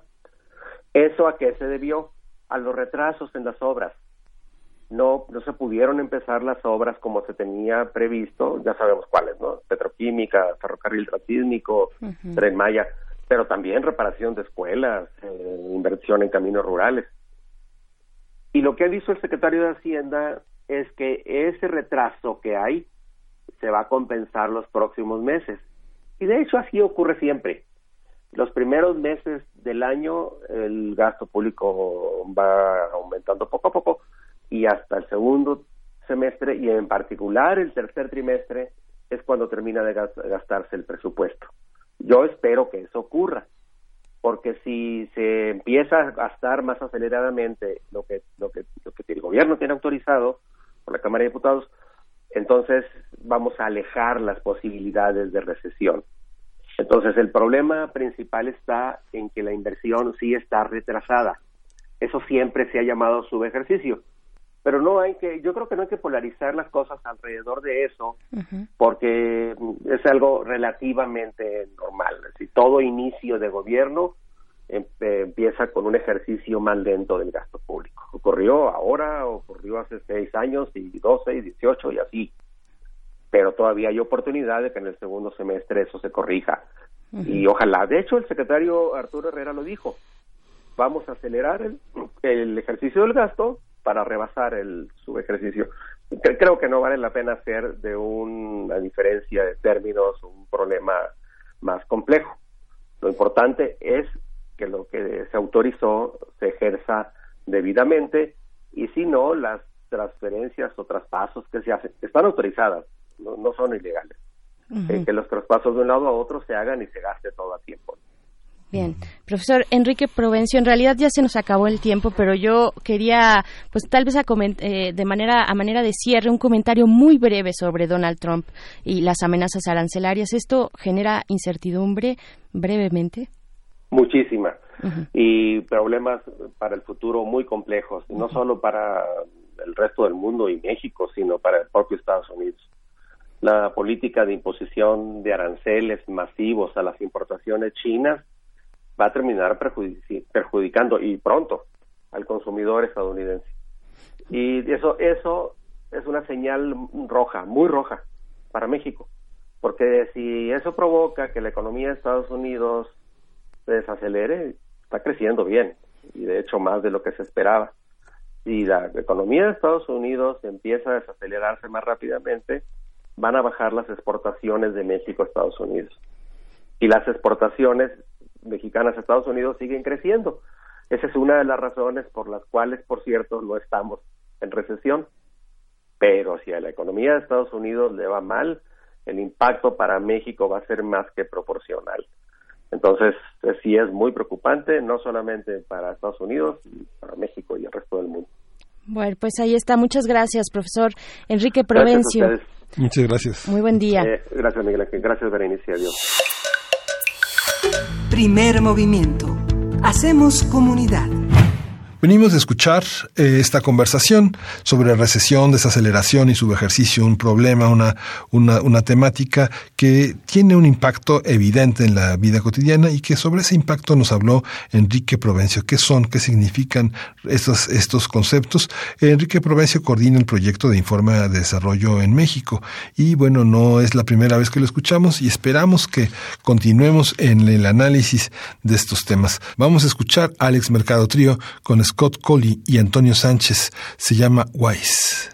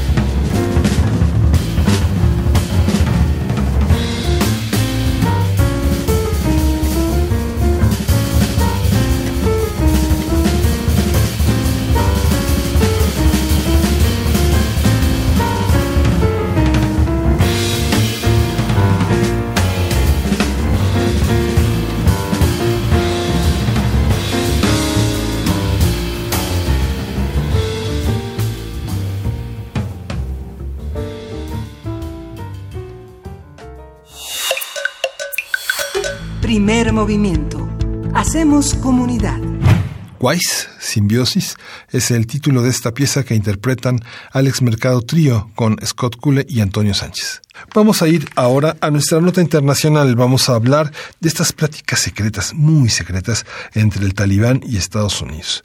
Vamos a conversar con la maestra Daniela López Rubí, profesora de la FES Aragón, quien detalla el significado de esta secrecía y de esta relación entre el talibán y los Estados Unidos. Primer movimiento. Hacemos comunidad. Nota Internacional. Donald Trump, presidente de Estados Unidos, dijo ayer que las conversaciones de paz con los talibanes están muertas. El pasado fin de semana el mandatario había cancelado las negociaciones y suspendido una reunión secreta con representantes de ese grupo y con el gobierno de Afganistán. Trump justificó su decisión luego, luego, de que los talibanes se atribuyeron la autoría de un atentado en Kabul en el que murieron 12 personas, incluido un soldado estadounidense. Por su parte, Sabinullah Mujahid, portavoz de la oficina política de los talibanes en Doha, criticó el anuncio de Trump y dijo que siembra dudas sobre la credibilidad del mandatario. América va a sufrir, añadió el portavoz de esta milicia. A partir del anuncio hecho durante el fin de semana por el presidente Trump sobre la respuesta, la, la, supuesta, perdón, cancelación de unas pláticas con el talibán, hablaremos sobre Afganistán y su relación con Estados Unidos y los escenarios que se plantean. Está con nosotros la maestra Daniela López Rubí, candidata al doctorado en Ciencias Políticas y Sociales. Ella es profesora de la FES Aragón, es una especialista en mantenimiento de la paz y en el tema de Afganistán. Buenos días, Daniela López Rubí. Muchas gracias por estar otra vez con nosotros. Hola, muy buenos días a ustedes. Gracias por la invitación. Gracias, maestra Daniela. Pues cómo leer esta cuestión, cómo leer, también dar eh, un poco de contexto tal vez a quienes nos escuchan sobre la permanencia ya de tanto tiempo, de tantos años de las tropas estadounidenses eh, en, en, esta región, en, en, Kabul y en general en todo el país de Afganistán. Bueno, tenemos que recordar que, que, la presencia de Estados Unidos en el país eh, data del, del 2001 Posterior a los ataques terroristas en Nueva York, eh, se identifica como los responsables al grupo Al Qaeda, que estaban precisamente ubicados en Afganistán. Entonces, eh, es ahí donde centra Estados Unidos la lucha contra el terrorismo en un, en un principio y posteriormente se, se extiende hacia Irak y esto significa para Afganistán que, que deja de tener ese interés o ese foco de la comunidad internacional. Y bueno a partir de ahí ha venido eh, atravesando una serie de complicaciones sobre todo políticas y sociales porque no se ha logrado consolidar un régimen que sea aceptado por todos los sectores de la población. Y bueno eh, para contextualizar ya en este año hay que recordar que están ahorita en, periodo de, proceso electoral eh, que va a ser a finales de este mes. ¿Cuáles son estos grupos eh, o fuerzas políticas que en el contexto también de la elección eh, se están se están disputando el poder, ya sea hacia la construcción de la democracia y de la paz o hacia formas más tradicionales? Bueno, por un lado está el, el gobierno legítimo del país, que es el, gobierno de, del presidente Ghani, y por otro lado está el, el grupo talibán, que si bien no es eh, un partido político, sí tiene una representación política fuerte, porque fueron ellos quienes gobernaron el país eh, de, en la segunda mitad de los 90 y hasta el 2001. Y bueno, se caracterizan por tener esta esta visión conservadora del Islam y esta eh, aversión hacia Occidente y todo lo que representa. Eh, en el caso del, del gobierno actual, pues bueno, su cercanía con, Estados Unidos es lo que le hace a los talibán rechazarlo, ¿no? Y, y por ende, el proceso electoral también, porque lo, lo marcan como si fuera un proceso eh, viciado por, por el, la influencia que tiene Occidente en, en el gobierno afgano. ¿Sigue siendo justificada la presencia de las tropas estadounidenses en, en Afganistán? Pues no sé si podríamos decir que está justificada. Yo más bien podría pensar en que hay eh, una falta de atención por parte de la comunidad internacional. Eh, hubo unas pláticas en Ginebra el, el año pasado donde se habló de retomar ese compromiso con la situación de Afganistán y de buscar eh, mecanismos eficaces para la consolidación de la paz. Entonces, eh, digamos, por un lado, viéndolo de manera muy, eh, muy cuadrada quizá, mientras exista violencia en, en el país va a ser justificada, entre comillas, la presencia de tropas extranjeras, pero por otro lado también se corre el riesgo de que mientras haya presencia extranjera en Afganistán va a ser difícil que se consoliden las instituciones internas y se logre un, una reconciliación de los actores internos. ¿Hay algún agente mediador? Eh, bueno, es difícil que, que, pudiera ser Estados Unidos el mediador precisamente uh -huh, no. por la historia que tiene con el país. Um, ellos inician relaciones diplomáticas en la década de los 30 más o menos y después eh, se suspenden durante varios años y en el 2001 reinician las relaciones diplomáticas entre Estados Unidos y Afganistán en este nuevo contexto de, del post 11 de septiembre y la lucha contra el terrorismo. Y bueno la idea que tiene el presidente Trump para Afganistán es ir haciendo un retiro gradual de las tropas. Pero eh, bueno parecía que eran positivas las rondas de negociación que se habían estado llevando desde desde septiembre octubre del año pasado y ahora con este anuncio que hace el presidente Trump pues pareciera como que como que demerita todo ese proceso. ¿Qué es lo que mantiene, eh, maestra Daniela López, a, a las eh, a las tropas estadounidenses ahí, digo, por supuesto sabemos el discurso oficial es llevar la paz, mantener o construir un gobierno democrático, la lucha, claro, desde, desde 2001 eh, contra el terrorismo, pero qué decir de los recursos naturales, del gas natural, eh, es, eh, hay muchos ojos sobre, sobre esta región, ¿no? Bueno, sí, eh, Afganistán en realidad no es un país muy rico en, en minerales. Sin embargo, sí es un país que está geográficamente bien ubicado y que está cerca de las zonas ricas en minerales, eh, como sería eh, al, al, la zona norte del país, y por otro lado está cerca de los grandes mercados eh, asiáticos, como sería el caso de India al sur. Entonces, eh, bueno, se, se tiene esa idea eh, generalizada de que es un país rico en recursos minerales como el gas, pero en realidad creo que tiene más valor su situación geográfica uh -huh. que su riqueza mineral. Geoeconómica, ¿no? Sí, exactamente. Entonces, eh, es importante tener una buena relación con el país porque puede ser la zona en la que se ubique la infraestructura que puede explotar esos recursos y acercarse a esos mercados. Entonces, por eso resulta relevante tener presencia y, tener una, eh, pues hasta cierto punto, influencia en, el país. Los, los grupos talibanes tienen un poder importante, ha disminuido. Eh, pues ya decíamos en la introducción esta declaración del portavoz de la Oficina Política de los Talibanes en Doha, ¿no? donde decía América va a sufrir. Uh -huh. eh, criticando este anuncio de Donald Trump, donde dice, bueno, los, las conversaciones eh, de paz con los talibanes están muertas, muy al estilo, eh, pues, estrambótico de, de Donald Trump y superlativo a veces también, ¿no? Sí, bueno, yo creo que el caso del talibán es curioso porque a partir del 2001, lejos de haberse disminuido, eh, ahora se habla incluso de que tiene mayor presencia territorial en Afganistán que antes del 2001 y eso lo hace pues un actor relevante.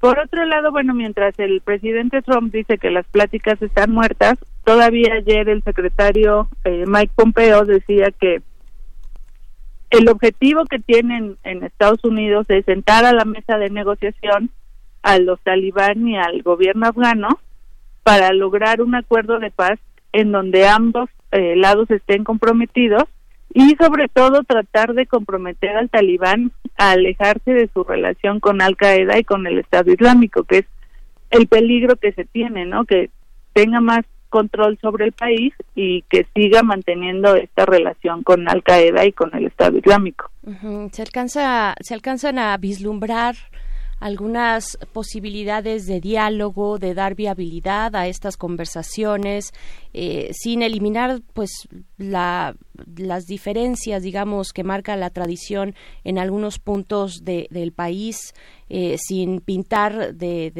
de, barras y estrellas, digamos, ¿no? sino eh, conservando pues las tradiciones, también la voz de los ciudadanos de, de Afganistán. Yo creo que sí. De hecho, en estos días eh, la ONU también lanzó su informe sobre la situación en Afganistán y ahí hacen mucho énfasis en que se tiene que poner atención en el proceso de paz más que en el proceso electoral, lo cual es, interesante, y que se tiene justo que lograr un diálogo entre todas las partes eh, involucradas, porque bueno, hablamos de manera más notoria de, del gobierno y del talibán, pero también existen otros pequeños grupos que representan a los eh, a las diferentes etnias que hay en Afganistán que tienen que ser considerados para poder tener un diálogo eh, que tenga frutos realmente positivos. Entonces yo creo que sí sí puede haber una posibilidad de que el diálogo funcione siempre y cuando se involucra más actores, no únicamente sea a través de, de la mediación que está teniendo Estados Unidos. Eh, creo que se tendrían que involucrar más actores, principalmente la ONU. Y por otro lado, eh, considerar cuáles son los objetivos y la visión de largo plazo que tienen todos estos actores. Eh, definitivamente para que pudiera ser fructífero y para que se pudiera encontrar un acuerdo eh, viable de paz, se tienen que considerar cuáles son las causas del, del conflicto que hay entre ellos, ¿no? Y definitivamente eso significa alejarse un poco de, de la influencia estadounidense. ¿Qué, ¿Qué significa este atentado, este atentado en Kabul? Eh, murieron, ya lo decíamos en la introducción, 12 personas, entre ellas un soldado estadounidense, lo cual, eh, bueno, para, para el gobierno norteamericano, pues es, es, suficiente señal de alarma, ¿no? Cuando se toca a sus, a sus soldados. Eh, ¿Qué decir? ¿Qué significa? ¿cómo, ¿Cómo tenemos que leer esta acción que se atribuyen los talibanes? Yo creo que tenemos que considerar, por un lado, que la violencia no ha disminuido y que en este caso se habla de la, la ciudad capital del país donde se lleva a cabo este atentado.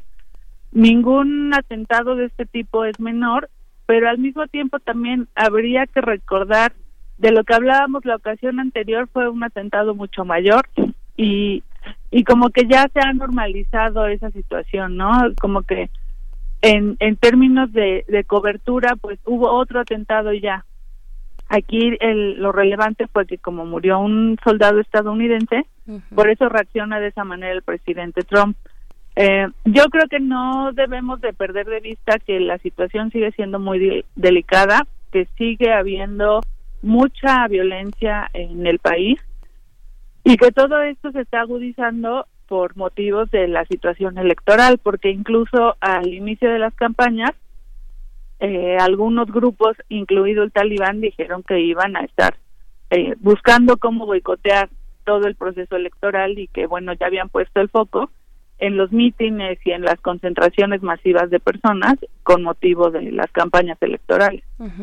Maestra Daniela López, nos, nos hablas pues de la ONU como un posible agente mediador. Yo creo que tendríamos que ya pensar, eh, o al menos es la impresión que yo tengo, pues que Estados Unidos tiene una bandera y una posición eh, imparcial, eh, parcial más bien decantada hacia sus propios intereses en este conflicto de, de Afganistán. Además de la de Naciones Unidas, algún otro agente, tal vez algún otro país eh, vecino que pueda tener esta capacidad de y legitimidad también de que pueda ser aceptado para mediar entre las fuerzas que operan en, Afganistán? Eh, bueno, se han acercado también dentro de esta ronda de, de, pláticas que ha tenido el gobierno de Estados Unidos con tanto con el gobierno afgano como con el talibán.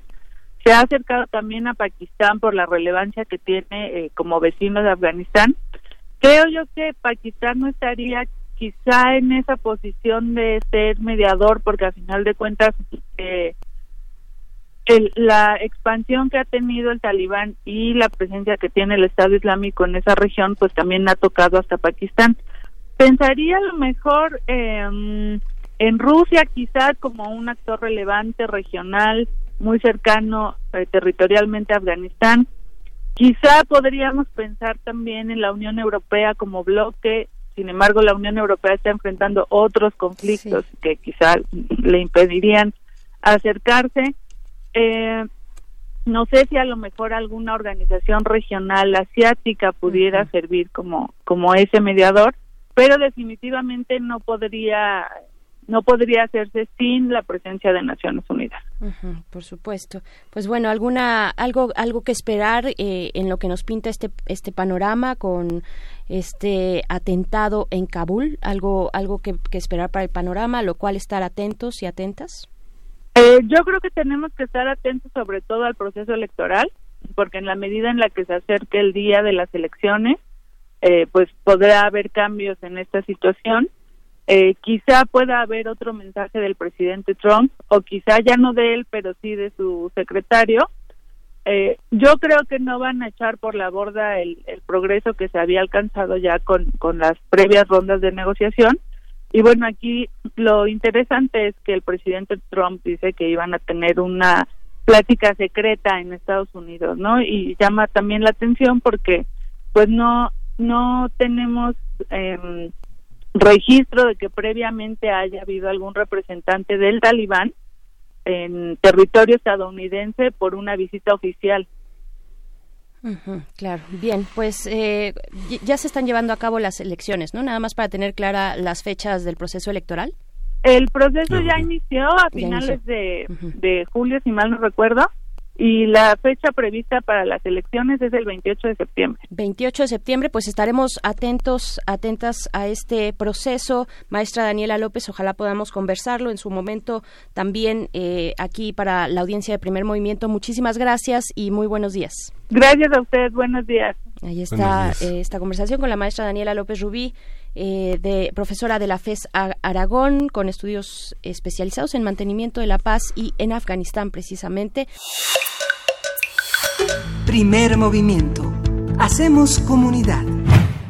Escuchamos la intervención de la maestra Daniela López Rubí alrededor del tema de las pláticas secretas eh, que sostuvieron el talibán y los Estados Unidos, un tema de primera importancia en la geopolítica del mundo, en la geopolítica internacional. Es eh, y- interesante escuchar todo este conjunto de reflexiones sobre el impacto que esta, esta aparente secrecía tiene en la órbita internacional. Gracias a Daniela López Rubí, maestra profesora de la FES Aragón, de la Facultad de Estudios Superiores de Aragón. Vamos a escuchar Jungle.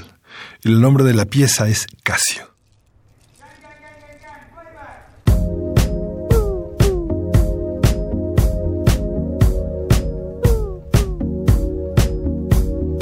Casio, playing on my heart just like a Casio, breaking it apart so you can let it go. Oh,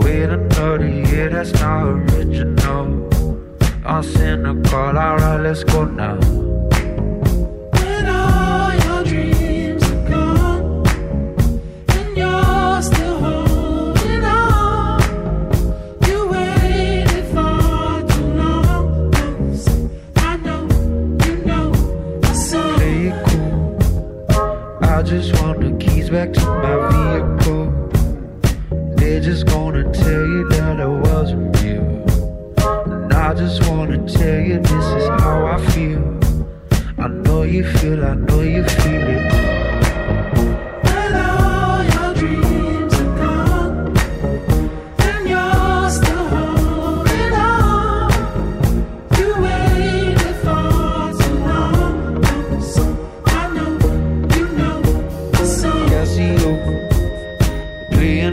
Heart just like a Casio, breaking it apart so you can let it go. We another year that's not original. Cynical, alright, let's go now.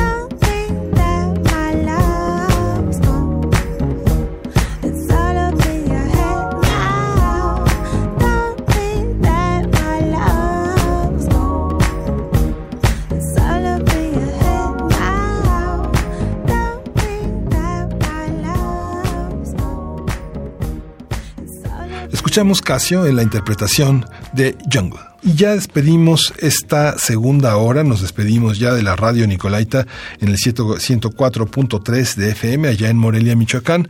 Nos escuchamos mañana, no dejen de decirnos cómo la llevan, cómo, cómo son en Michoacán estos últimos días del año, cómo lo están festejando, cómo lo viven, cómo se sienten en términos culturales, políticos que compartimos en las dos radiodifusoras universitarias. Ya nos vamos a la tercera hora de primer movimiento. No se despegue de primer movimiento en Facebook, de arroba Movimiento en Twitter. Mándenos sus opiniones, sus colaboraciones, sus impresiones a primermovimientounam.gmail.com. Nos escuchamos. Síguenos en redes sociales. Encuéntranos en Facebook como Primer Movimiento y en Twitter como arroba PMovimiento. Hagamos comunidad.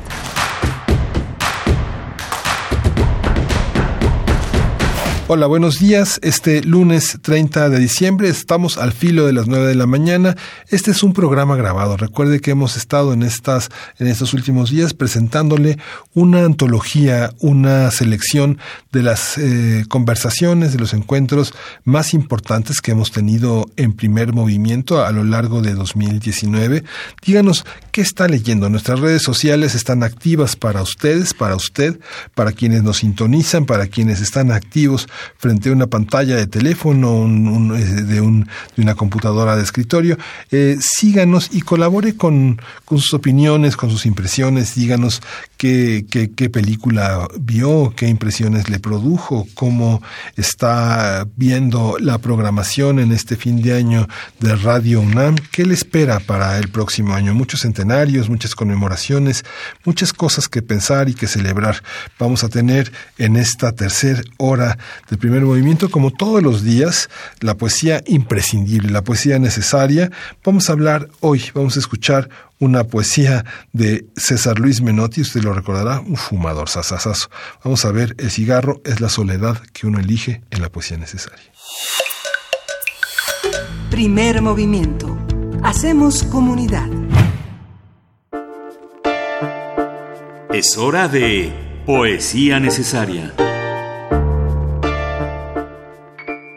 Bueno, pues está dedicada a, a los fumadores. La, la, la capacidad de, eh, del cigarro de producir un, la nicotina, de producir un enorme placer en el cerebro, pues es indiscutible y el hábito de fumar culturalmente, socialmente, pues eh, no había tenido como en los últimos años un nivel de persecución tan fuerte. Las políticas de salud eh, impulsan también una, una manera de de concebir lo saludable también de una manera muy persecutoria, muy intranquilizante, pero hay toda una zona, toda una zona de placer que representa el cigarro si es que se puede vivir con moderación, muchos lo han intentado dejar, este se en muchos medios Leonard Cohen cuando se convirtió al budismo lo dejó, volvió, Lou Reed, eh, toda una serie de, de escritores, de artistas, de cantantes.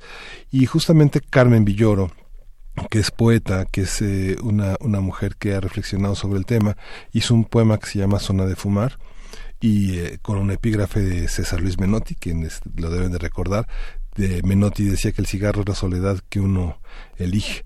Y justamente también a propósito de otro fumador que fue del Paso, justamente Carmen Villoro va a tomar la protesta este próximo viernes como directora de la Biblioteca Iberoamericana Octavio Paz y en la Universidad de Guadalajara y bueno, pues es una ilustre, una mujer ilustre poeta eh, jalisciense, una mujer muy querida por sus eh, colegas y va a ocupar un territorio que además este tiene que ver con todas las pasiones de Del Paso. Eh, vamos a acompañarlo con música de eh, vamos a acompañarla con Affection, Cigarettes After Sex. Y Zona de Fumar dice, miro a esas mujeres que fuman sus cigarros como si hicieran el amor. Una de ellas desprende la cintilla de celofán con la gravedad de quien desabrocha un cinturón o desanuda una corbata. Otra acaricia con tres dedos la lisura blanca anticipando un fuego conocido, queriendo retrasarlo. Hay la que lo detiene con los labios disfrutando su peso, su seca desnudez y después lo humedece para volverlo propio. La primera lo absorbe hasta el abismo, se hace un poco de daño para sentir que existe. La segunda lo mira iluminarse y consume en secreto sus recuerdos. La tercera sacude la ceniza, mira el humo como quien se despide en una calle solitaria. Una lo apaga con pequeños golpes, sabe de espasmos. Otra lo tira al piso, lo tritura y esa violencia la desquicia suavemente. La tercera lo deja consumirse porque no le gusta apresurar ningún desprendimiento. Parece que platican, desayunan en este restaurante, piden la cuenta así como si nada, pero sus cuerpos habitan otra realidad, sus almas vibran, su soledad salvaje las denuncia.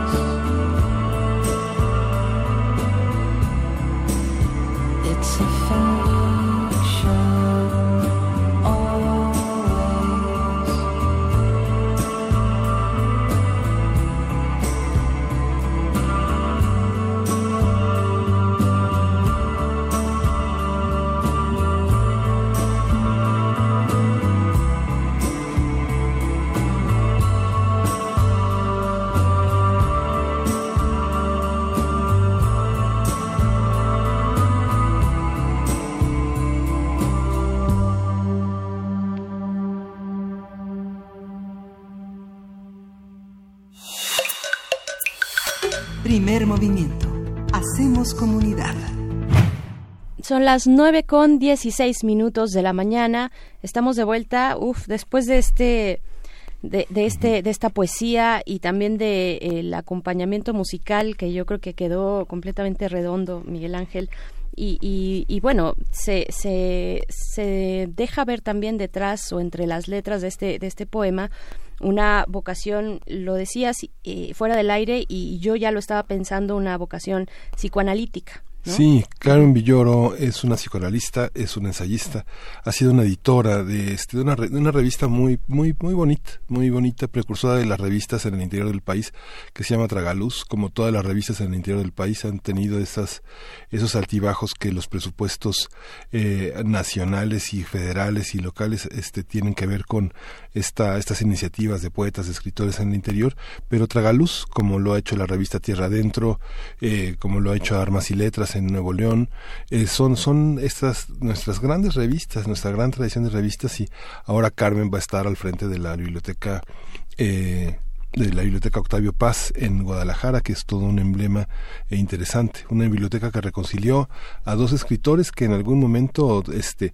hubo una beligerancia entre ellos, que fue Fernando del Paso y Octavio Paz, ¿no? El, el poder, la inmensa calidad poética de Fernando del Paso, primero con la novela José Trigo, luego con Palinuro y luego con Noticias del Imperio, pues fue fue una, una gran presencia en las letras mexicanas, de una gran influencia, de un poder que, bueno, todos los grandes eh, han reconocido, desde Juan Rulfo, Carlos Fuentes eh, y Octavio Paz. Así es, pues bueno, ahí estuvo la poesía necesaria.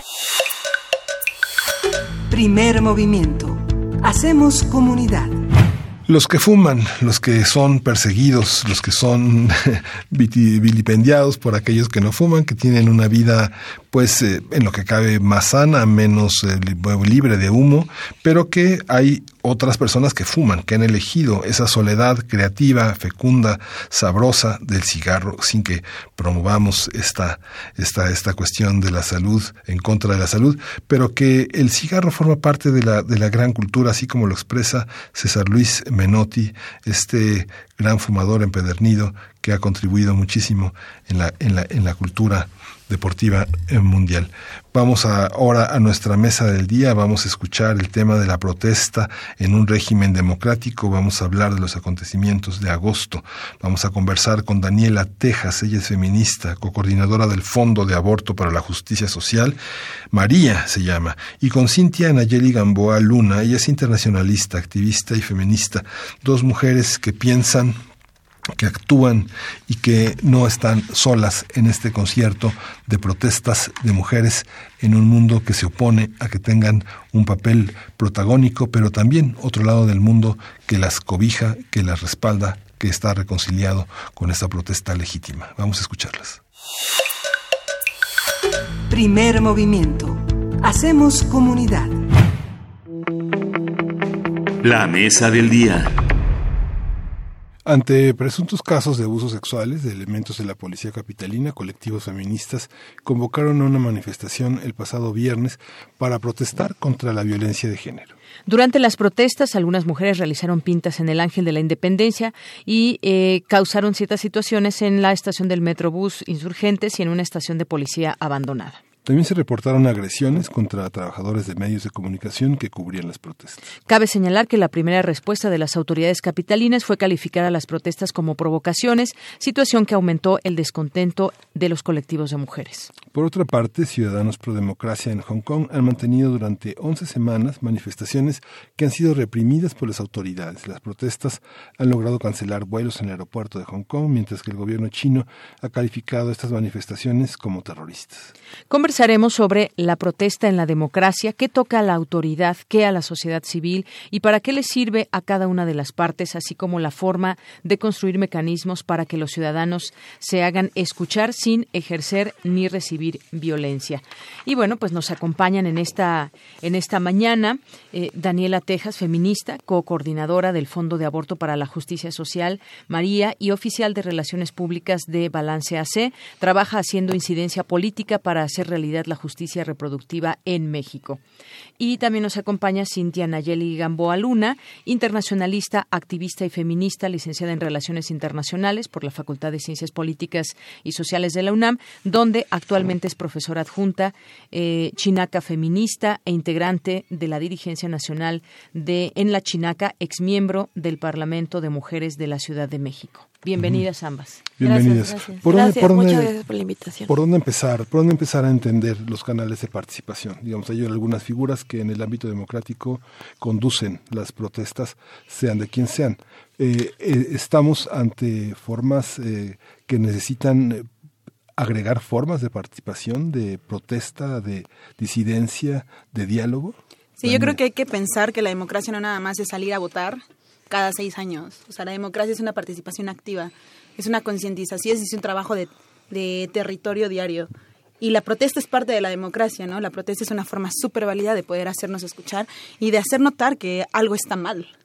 La, el fin de la protesta no es la protesta en sí, el fin de la protesta es lo que hay atrás de la protesta, justamente. Y me gustaría como mencionar que, que la protesta se dio, las protestas de la semana pasada se dieron por un agotamiento de justo los canales de escucha y de diálogo por parte del gobierno hacia las mujeres. Y ese agotamiento se venía gestando desde hace muchos años y ahora eh, salimos a las calles y por eso es que es, es válida y es legítima la protesta de la semana pasada. Sí, justamente venimos haciendo trabajo diario, o sea, en diferentes partes, en diferentes trincheras, y solo se visibiliza una forma y además se nos descalifica por esa forma, ¿no? La protesta se dio en la Ciudad de México, ¿no? Pero digamos, si hubiéramos visto, hay gobiernos en los estados muy, muy represores, ¿no? Hay un gobierno de Jalisco, el gobierno de Guanajuato, eh, en Zacatecas, De en San. Luis, en Chihuahua. O sea, digamos que no es una tarea nada fácil, ¿no? Digamos pensando en que el país no es la Ciudad de México y que todos los días hay este vulnerados desde pequeños aspectos de la vida cotidiana hasta crímenes absolutamente irreparables. ¿Cómo entender el país? ¿Cómo pensar una organización con distintos códigos penales, con distinta administración de la justicia, con autoridades bastante, digamos, primitivas en el manejo de la, de la dureza, de la represión de las manifestaciones? Yo creo que más allá de que haya diferentes códigos penales, existe la constitución política, existen los tratados internacionales y ahí es donde se deberían de basar todos los gobiernos. Eh, lo que hizo el, el gobierno de la Ciudad de México de no eh, dar represión no es un favor que nos estaban haciendo. Esos son los estándares eh, internacionales y nacionales eh, en los que los ciudadanos tienen que protestar. Entonces, entender eso es importante porque sí ha habido ahora eh, expresiones, ahora puedo pensar del gobierno de Chihuahua que va a investigar a las manifestantes. Entonces, creo que tenemos que entender que el derecho a la protesta eh, es eso y que, y que fueron pacíficas. Llamarle no pacíficas a las manifestaciones de la semana pasada solo valida un discurso de odio y de no entendimiento que la violencia viene por parte del Estado hacia las mujeres al no cuidarnos, al no protegernos, al permitir que nos maten y nos violen. Entonces es entender la violencia desde el Estado hacia las personas y, y eso, entender que la protesta es válida. Eh, porque ya había un agotamiento social de cómo nos están tratando. Sí, y retomo un poquito lo que dice, en efecto, la Constitución y los tratados internacionales en materia de derechos humanos están a la par, pero están por encima de las leyes de los estados. ¿Y por qué? Porque se refieren a derechos básicos de humanas y de humanos. O sea, no es que se nos haya ocurrido, no, es que son derechos fundamentales. Y bueno, este, pues sin duda es un, mecanismo, la, la protesta en las calles, pero como decíamos hace, hace un momento, hubo distintas eh, maneras de hacer llegar a las autoridades, o hay distintas maneras de que las autoridades también se permen de este caso. ¿Por qué digo autoridades? Porque son quienes finalmente también tienen en su, en su poder esa posibilidad de cambiar una realidad. Y me refiero, por ejemplo, el caso de la atención que recibe una víctima en un ministerio público, Eh, ¿Cómo es vista también esta, esta eh, protesta? Decías, hay, hay protocolos que seguir, no se tiene por qué, eh, por qué reprimir una manifestación con estas características, donde hubo muchas mujeres, donde se vio una organización en especial. Este es, digamos, un mecanismo que, que, se lleva después de hacer distintos intentos y acercamientos. Este mecanismo que, y yo les decía antes de entrar al aire, creo que también se debe poner en la mesa y, hablarlo y discutirlo, porque hay muchas mujeres que están con la causa, pero dicen, a mí no me gustó esa, esa forma eh, de manifestación, esa, eh, esas pintas o esa violencia que se pudo haber dado. Eh, ¿Qué opinan de esto? Porque también digo, hay que, hay que ponerlo eh, en la mesa, esas posturas que hay de, de distintas mujeres. A mí me gustaría tocar dos puntos. Uno, que las manifestaciones no son excluyentes de otras cosas que estamos haciendo. Estamos haciendo litigio estratégico, estamos haciendo incidencia política, estamos saliendo a las calles a sensibilizar, estamos dando capacitaciones, estamos eh, tratando de, de poner el tema sobre la mesa en medios, ¿no? O sea, como no están siendo excluyentes y no hay feministas buenas y feministas malas. Las mismas que protestamos la semana pasada somos las que estamos haciendo las otras eh, las, las otras chambas de poder eh, sensibilizar socialmente a la gente para, para que vean que nos están matando y nos están violando. Y el segundo punto que yo eh, personalmente le diría a esas mujeres es que si alguna de ellas les pasa eh, lo que les pasó a las compañeras de Azcapotzalco, de la Tabacalera y del Museo de Fotografía, saldríamos a las calles por ellas a quemar, a grafitear, a hacer lo que se necesite para que el gobierno y el Estado nos escuche y se haga justicia. Eso no es porque esas mujeres sean feministas o no, eso lo haríamos con cualquier mujer. Y, y creo que el movimiento feminista en ese sentido es, es la sororidad ¿no? Uh -huh. Como en, en, la realidad más tangible de que no se necesita que te nombres o no feminista, que no se necesita que seas o no nuestra amiga, que no se necesita que nos caigas uh -huh. bien o mal, que estés de acuerdo con nosotras o no, que creas que te representamos o no, saldríamos a las calles de todas formas para buscar justicia si te pasa algo. Se protesta por el género, por todas las mujeres no por algunas. Sí, por todas. O sea, y también el entender que los feminismos son movimientos políticos, sociales, de cuestionamiento y de construcción diarios. O sea, estamos en un, en un proceso diario y continuo de repensarnos y de generar nuevas formas de llevarnos entre nosotras, porque eh, yo entiendo, ¿no? A las, a las mujeres que, que dicen, ellas no me representan, las entiendo, porque vivimos en una estructura así, ¿no? En una estructura que nos ha mantenido en un control y que nos ha asumido sobre un rol de género en el que calladas, sumisas y con la cabeza gacha estamos mejor. Pero en realidad, como feministas decimos no. No vamos a permitir que nos sigan manteniendo por debajo en un sistema de opresión estructural constante, estructural, histórico y sistémico. Entonces, justamente salir a las calles, eh, salir, tener un trabajo legislativo, tener un trabajo político, tener un trabajo social, tener un trabajo sororo todos los días, ¿no? Es eh, parte de del movimiento, de los movimientos feministas y es parte también de decirles vamos a pelear por todas nosotras para que tú cuando quieras puedas expresar lo que necesites, tu sentir, tu malestar, sin que haya una persona detrás diciéndote cállate, que calladita te ves más bonita. Hay muchas mujeres que son feministas sin saberlo. Hay una, hay una serie de mujeres que el dolor de sus pérdidas, la posición de violencia que ocupan frente a, en sus hogares, las coloca en una, en una posición de manifestarse, pero no saben que lo son. ¿Cómo, cómo trabajar con esta, con esta parte que necesita forzosamente entrar en la coyuntura, juntar los esfuerzos, eh, mostrarle a las personas que forman parte de lo mismo, que son las leyes que hay que cambiar, pero que también son todos los microcosmos de la vida cotidiana? ¿Cómo, cómo trabajar en esas formas de participación y decirle a la gente que, bueno, es una antígona, pero no sabía que quiere justicia, pero no sabía que eso se llama manifestarse, estar en la libertad de expresión, negociar con las autoridades? ¿Cómo hacerlo? Yo entiendo que hay una carga negativa, sobre todo después de esta semana, a la palabra feminista.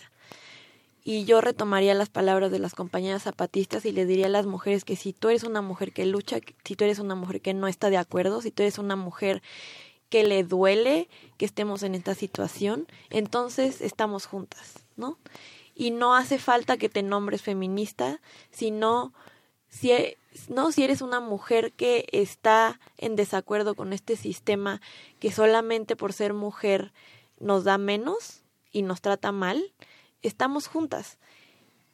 Ya si alguien quiere usar o no ese nombre es una decisión propia, pero creo que más que focalizar el asunto en las divisiones, creo que tendremos que hacer un trabajo que es complejo y es complicado para ir juntas, nos nombremos o no feministas, eh, tengamos diferentes visiones de la vida, ¿no? Pero creo que lo que nos une es entender que no nos deben de tratar así y que no podemos seguir en un país y en una ciudad donde salir a la calle, donde subirte a un taxi, donde ir a un museo, donde caminar dos cuadras hacia tu casa después de que fuiste a divertirte, donde vestirte de cierta manera sea una- un signo de que entonces te pueden violentar. Sí, yo creo que necesitamos hacer un feminismo popular y también mujeres que luchan, como estas mujeres que no se ven identificadas, no como identificadas con eh, ser nombradas feministas, con mujeres que luchan también popular. Y esa es una chamba de decirles, no importa si no lees sobre teoría feminista, si tú no estás de acuerdo con el sistema, estamos juntas. O sea, no es que haya más feministas o menos, como lo decía Dani. Es que somos mujeres que estamos abriendo los ojos y, y hablando, alzando la voz. Y creo que eso es lo más importante. Retomo caminar juntas.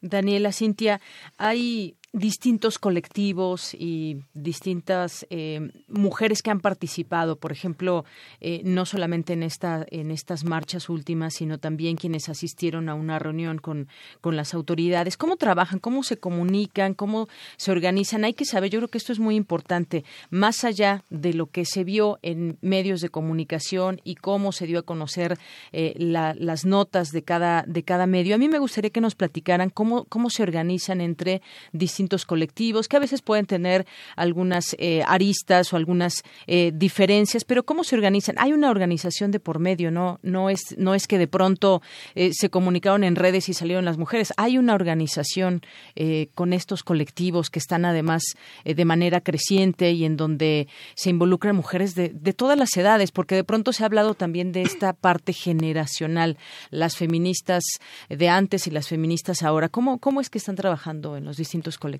Creo que la espina dorsal de lo que estamos demandando es que se haga justicia para los casos que salieron mediáticamente en el último mes. Pero más allá de eso, la organización eh, feminista, como decía, es compleja, es muy interesante, eh, también es muy divertida, como no me gustaría eh, expresar que es algo que es solemne y que, que, es institucional, sino más bien es que tenemos diferentes visiones del mundo y eso es lo que hace que esto sea eh, muy interesante y muy complejo. De ninguna manera somos monolíticas y homogéneas.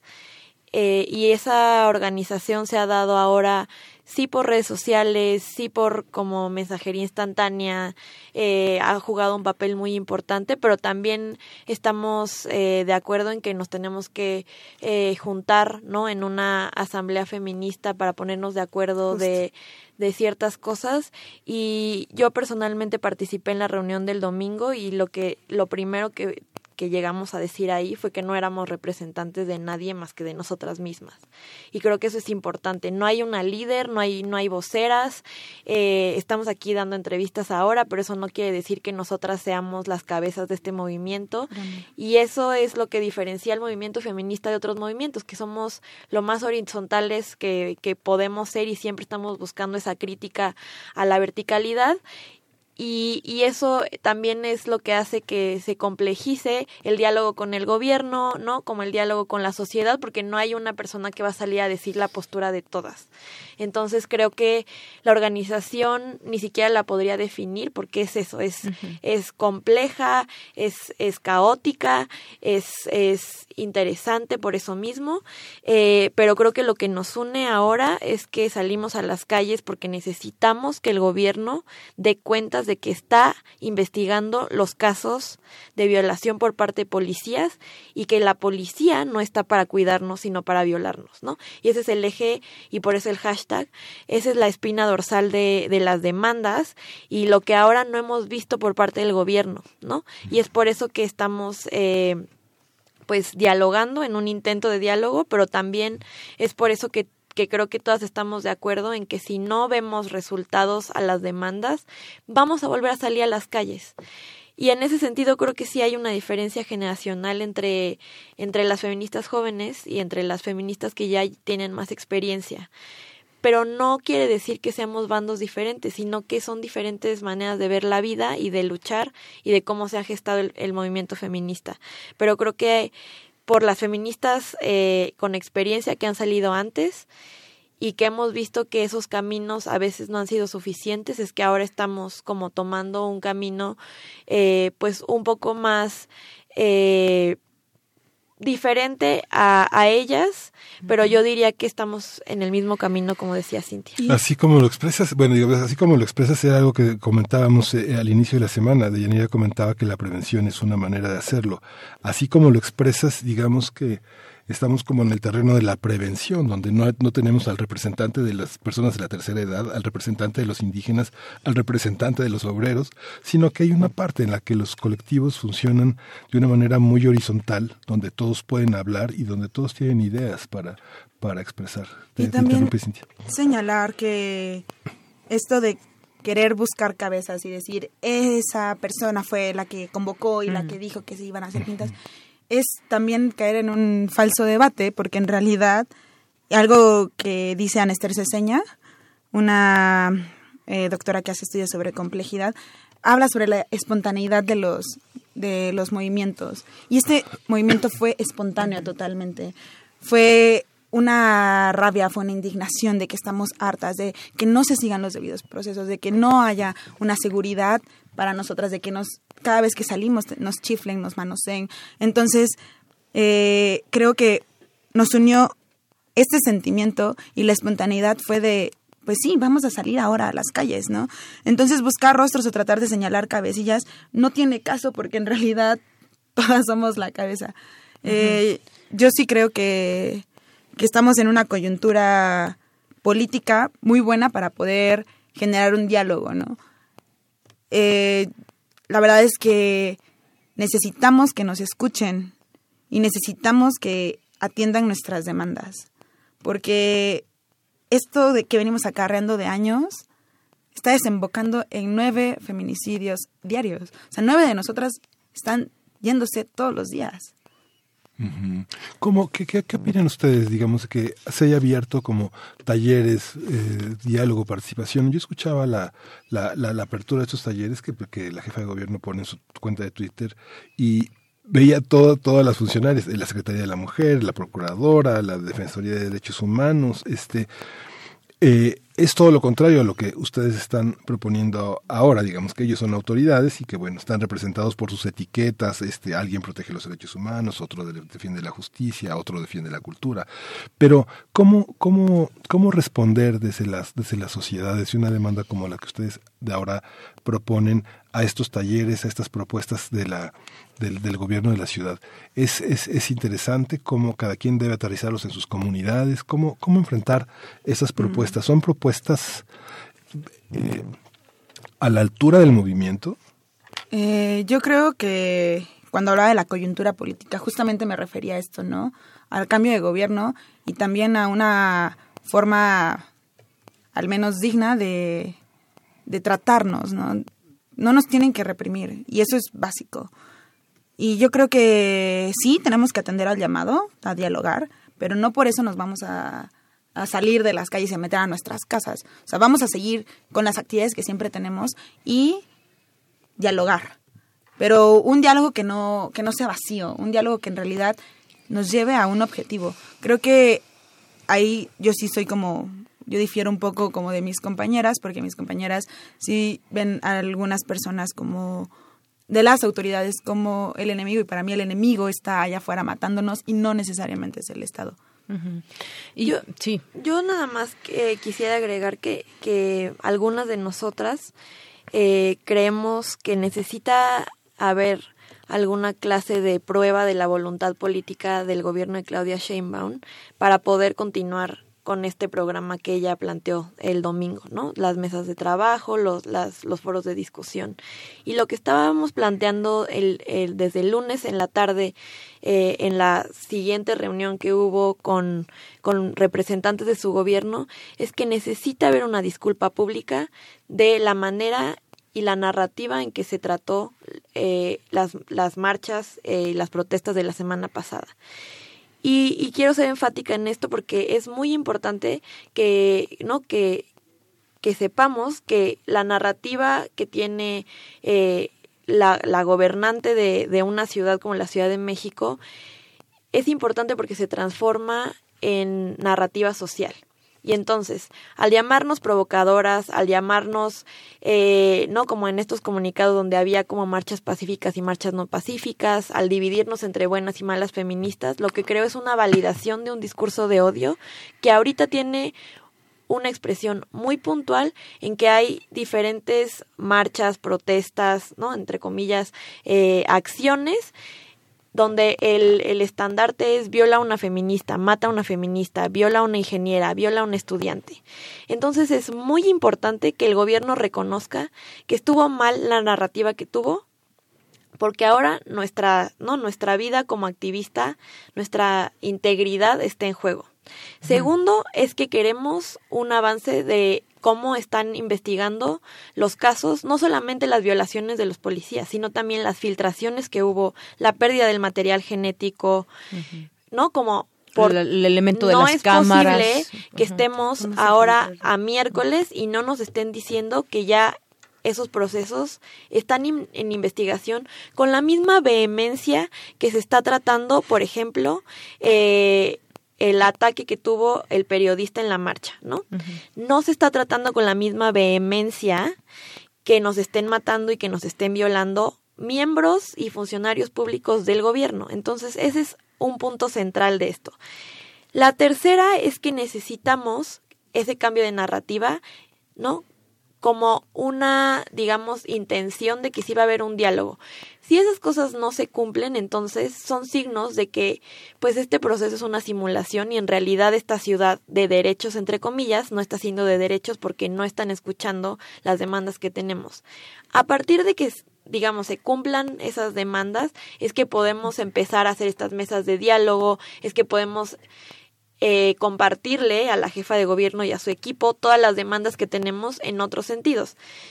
Todo el mundo tiene demandas porque digamos, pues claramente con este descontento que hay se ve que no es suficiente las cosas que han hecho. Entonces no es suficiente que haya una abogada por cada MP, porque cada MP tiene su propia política y las abogadas no son suficientes para los miles de casos que hay diariamente.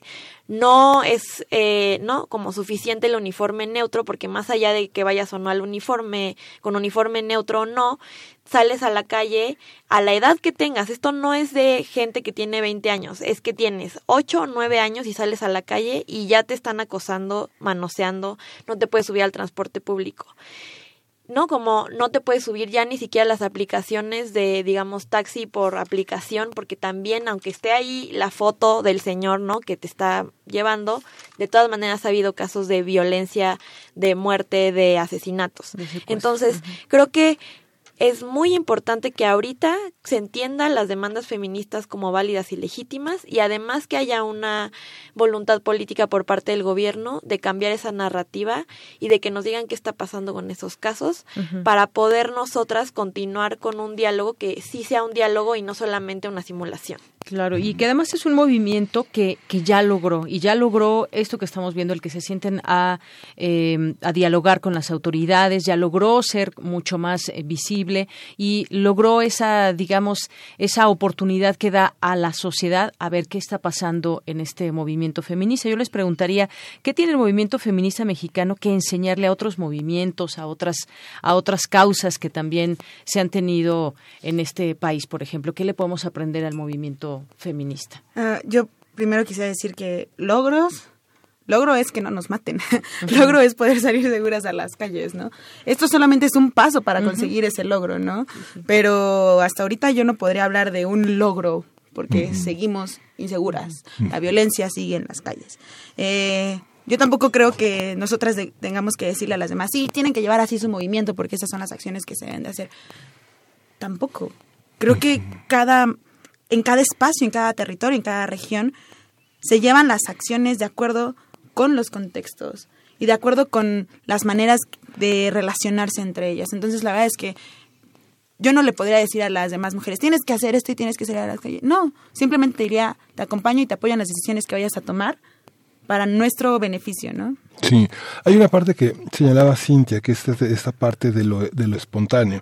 Tenemos 50 años de movimientos políticos infiltrados por provocadores, ¿no? Digamos que las fotos del 68, del 71, los rompehuelgas, los asesinos que están en las manifestaciones son una, son una parte muy fuerte.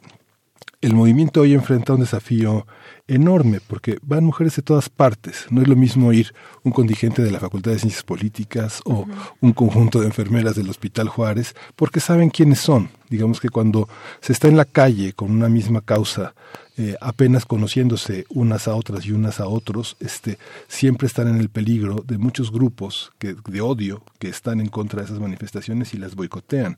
¿Cómo enfrentar eso? ¿Cómo, cómo este, es la autoridad la que tiene que tener este, el juicio para este, e- evitar las confrontaciones, evitar los boicots?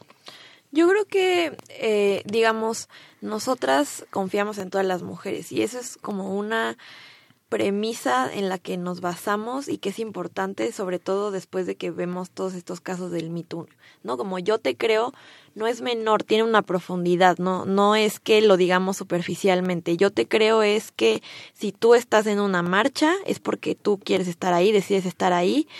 Eh, por supuesto, estas narrativas de que estábamos siendo, eh, digamos, controladas o, o manipuladas por algún partido político, solamente dan cuenta de la poca confianza que se tiene socialmente de las mujeres, de que no podemos autónomamente y en libertad salir a las calles y, y protestar.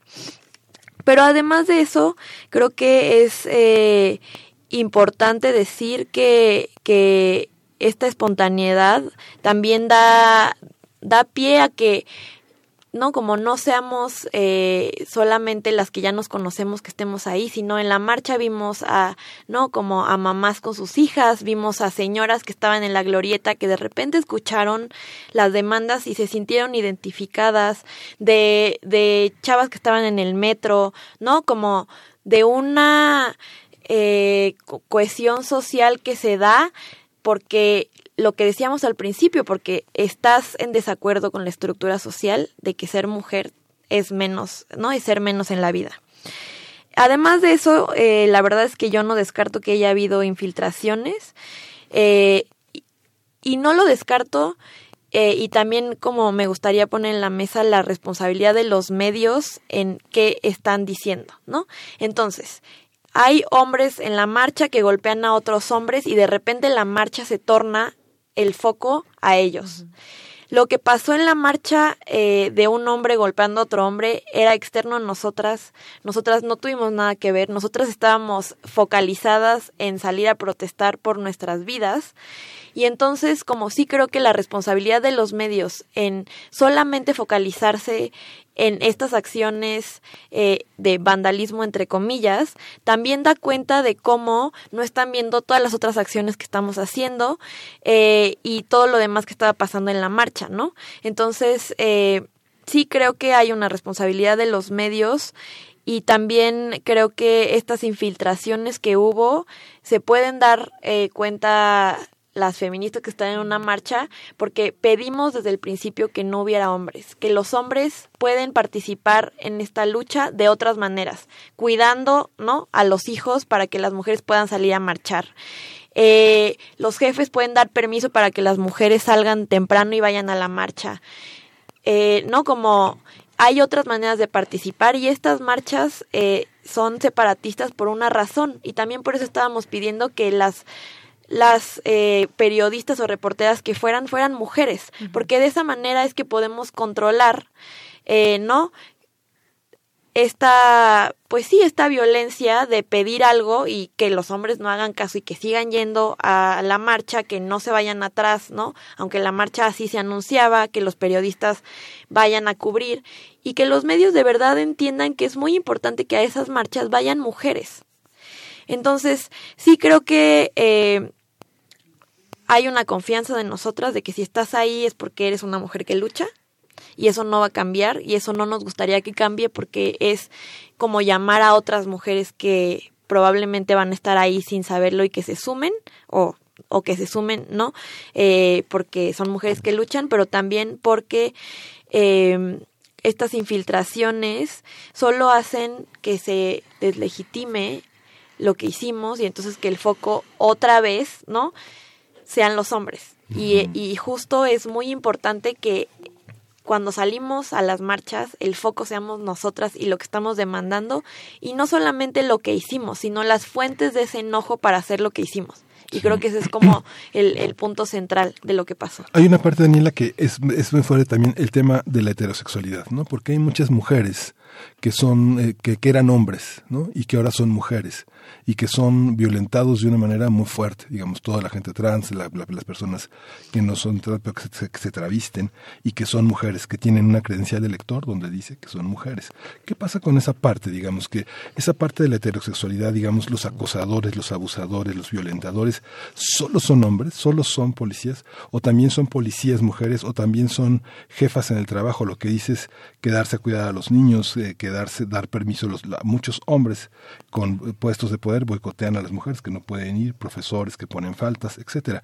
Esa parte es, es, es solo heterosexual el movimiento, es solo heterosexual la A ver, protesta. híjole, como que hay dos cosas aquí, ¿no? Muy importantes. Una, sobre lo que mencionabas de los infiltrados. Eso es en todas las manifestaciones. Sí, en todas, en o sea, y tampoco es que los, lo podamos los controlar y digamos, ah, sí, eh. vamos a pedir tu credencial y tu afiliación como Sí, feminista, porque no- tampoco tenemos eso. Entonces, son cosas que tenemos que ver y, y pasar como con, con la marcha. Pero, y bueno, lo segundo que mencionas, ah, ahí hay una como confusión entre identidad de género y orientación sexual. Una cosa es ser cisgénero y transexual y otra cosa es ser heterosexual y, por ejemplo, lesbiana o, o gay. Entonces, eh, las personas eh, trans no son cisgénero. Nosotros que estamos aquí somos cisgénero porque nos identificamos nuestro género con el sexo que se nos dio. Y la verdad es que no me gustaría entrar en este debate de sobre eso porque estamos hablando sobre las manifestaciones, sobre la inseguridad que tenemos y no sobre eh, las diferencias que hay entre posiciones feministas con respecto a este tema. No sé, ¿tú qué opinas, Dani? Sí, yo nada más diría que las mujeres trans son completamente bienvenidas. Siempre, Y siempre. son, eh, ¿no? Eso creo que es algo en el que estamos de acuerdo y no y no me gustaría entonces ya entrar en un debate sobre si les pedimos la identificación, No, si no, vamos no. a verles Claro. debajo de la falda, o sea, porque nadie de aquí sabemos y nos pedimos eso y entonces me parecería un debate como muy injusto a lo que estamos hablando hoy. Entonces solamente me gustaría que quedara claro que las mujeres trans son mujeres y están bienvenidas a las marchas y a las protestas. Sí, eso no se va a poner en duda. Claro, y bueno, pues ya casi nos vamos. Yo solamente quería decir, hay una historia de los movimientos y yo creo que este este movimiento está siendo visible. Yo ha- hablaba logro, como tú dices, y no no podemos decir hablar de logro si no se ha eh, eh, llegado al objetivo. Pasos, prim- pasos. eh, exacto, es un paso quizás que, que, que un primer logro, un primer acuerdo quizás para poner ir- irse poniendo en sintonía con las autoridades que se quiere y cómo hacer desde esas pequeñas acciones lograr algo algo mayor y en ese sentido creo que viene este movimiento que nos está, se está haciendo visible y que nos enseña también eh, muchas cosas. Eso que decías de la organización, de la horizontalidad, yo creo que nos deja esas ideas también de cómo, qué hay eh, dentro de, no detrás de, dentro de este movimiento, cómo se conforma, quiénes son estas mujeres, quiénes son estos colectivos, por qué podemos coincidir o no. Eh, hablaban también de esta sororidad, como decía Marcela Lagarde en su momento. No es que entre todas nos debemos amar, ni mucho menos, sino es tener esa empatía y esa sororidad, que esta palabra ahora que se ha puesto también mucho en la mesa y que nos da esa posibilidad de entendernos entre nosotras más allá de nuestras propias diferencias. Pues no sé, tal vez un comentario final de, de tiempo de cada una de ustedes. A mí me gustaría como invitar al público a que tenga más allá de una reacción inmediata, por ejemplo, de enojo, a no como a lo que pasó en el Ángel o a la estación de policía o la estación de Metrobús, que se tomen el tiempo de tener una reflexión un poco más profunda acerca de sus historias de vida, de las historias de vida de las mujeres que están cerca de ellos o ellas, de, de del contexto actual en el que vivimos en el que podamos entender que estas protestas fueron eh, pues muy legítimas porque vivimos en un contexto muy violento hacia, hacia nosotras y que el feminismo eh, también es alegría, también es sororidad, también es amistad entre mujeres, también es amor entre mujeres, ¿no? Que no solamente es que lo veamos como con esta connotación negativa, sino también eh, entendamos que el feminismo salva vidas, ¿no? Cuando tú te juntas con otras mujeres, cuando haces redes de apoyo, el feminismo te salva la vida. Y, y te la salva no solo en el sentido literal de que no te maten, ¿no? Y no te violen, sino que te da herramientas para poder alzar la voz, te da eh, amor propio, te da un montón de cosas que son muy positivas. Entonces creo que ese me gustaría que fuera el mensaje final, que pensáramos el feminismo también como felicidad, como alegría, como gozo, como placer. Muy bien, Sí. muchas gracias. Y yo creo también que si estamos validando otras formas de manifestación en otros países, por ejemplo, los chalecos amarillos en Francia o los Black Sí. Bloc en Filadelfia, Indignados. ¿por qué no nos apoyan de igual modo a nosotras? ¿Es porque estamos en México? Sí. En realidad creo que es una manifestación totalmente legítima y válida, completamente, y nos reapropiamos, nos reapropiamos, porque el espacio público es de todos, es de todas, y no nada, más, no nada más está ahí para que se vea bonito, está ahí para que sea un reflejo de lo que nosotros estamos viviendo. Y si nuestros cuerpos están siendo lacerados, es lo que también se tiene que ver en, en las calles. Entonces yo sí creo que es súper importante que pensemos al espacio público como nuestro, como algo que nos tenemos que reapropiar y que no nada más se debe de ver bonito estéticamente. Y vale la Muy pena bien. respetar este separatismo, pero también vale la pena que los hombres que no, no, no queremos quedarnos en la casa cuidando a los niños, en algún momento vayamos con, con nuestros niños, con nuestras parejas, a hacer manifestaciones para exigir justicia y libertad. Muy bien, pues muchísimas gracias, Gracias a ustedes. por estar aquí, a Cintia a Nayeli y a Daniel- Daniela Tejas, gracias por venir y conversar con nosotros y compartir con la audiencia. Gracias. Gracias. Gracias. Primer movimiento. Hacemos comunidad. Pues ya escuchamos, ya escuchó usted cómo eh, Daniela Tejas, eh, como Cintia Nayeli Gamboa Luna argumentan en torno a una participación necesaria, urgente de las mujeres en un régimen democrático. Todas las demandas de mujeres del cuidado de los hijos, del envejecimiento, de la salud, del aborto, han con, convergen en esta reflexión que estas dos mujeres activistas, eh, pens- pensadoras, eh, que coordinan el Fondo de Aborto para la Justicia Social María y con Cintia Nayeli Gamboa Luna, que es una internacionalista, activista y feminista, han expresado sobre estos últimos acontecimientos que vivimos en agosto, la protesta en la calle, la protesta legítima que tuvo, que fue polémica y que hemos tenido oportunidad eh, de, de revivir, de cerrar esta tercera hora de primer movimiento con la argumentación de estas dos mujeres valientes, inteligentes y que tenemos la fortuna de contar entre las voces que trabajan por las mujeres. Trabajar por las mujeres es trabajar por todos, no hay que olvidarlo. Y bueno, nos despedimos de esta emisión de primer movimiento, de este lunes 30 de diciembre, ya a un paso de irnos. Les recordamos que estamos una variedad de voces aquí en Primer Movimiento. Mi compañera Berenice Camacho y su servidor Miguel Ángel Quemain. Estamos alternando nuestra presencia en los micrófonos en estos días de asueto. Quienes no se alternan y quienes sí tienen que trabajar, pues es el equipo de producción que ha hecho esta selección de temas, de entrevistas y de hallazgos musicales y poéticos para todos ustedes. No dejen de participar, díganos qué les parece, cómo están viendo estos días de, de estos días de transición, el 2020, primer movimiento en Facebook, arroba P Movimiento en Twitter y nos despedimos con ustedes. Agradecemos a todo el equipo en esta temporada vacacional de primer movimiento. En el servicio social, Adenil Martínez, Rodrigo Mota, Jesús Pacheco. En la producción, Frida Saldívar y Uriel Gámez. En la coordinación de invitados, Miriam Trejo. En la información, Antonio Quijano. Y en la jefatura de información, Juana Inés Deza. En la operación, ya cinco años con Arturo González. Y en los programas grabados, siempre el entusiasmo de Francisco Mejía. Berenice Camacho y su servidor Miguel Ángel Quemain en la conducción. Esto es Primer Movimiento, El Mundo desde la Universidad. That journey you call me quick. That journey you call my name. That journey you have its way. Have me wondering on my. I can't stay home. I gotta keep moving. I gotta keep doing. I gotta get out. I got to roam. It's something that moves It's something that uses me without a doubt. Cause some weird abstract coincidence happened. See someone in passing while out and about. Next thing I know, I'm happily traveling, putting in action ideas that I mouth. Cause I speak it and do it. Talk it and walk it. I'm so about it, about it. I shout it out loud, but try to stay open to forces in motion that keep me on course. It's just clear that I've vowed, imprisoned in flesh and reality's blessings that may manifest every woman and child. I'll keep on expressing reality's lessons, exploring my prison until I'm let out. That journey you call me quick, that journey you call my name, that journey you have its way and have me wandering all my days. That journey you call me quick, that journey you call my name, that journey you have its way and have me wandering all my days. Traveling east and west on every known highway, south to north, carrying that torch until I'm old and gray.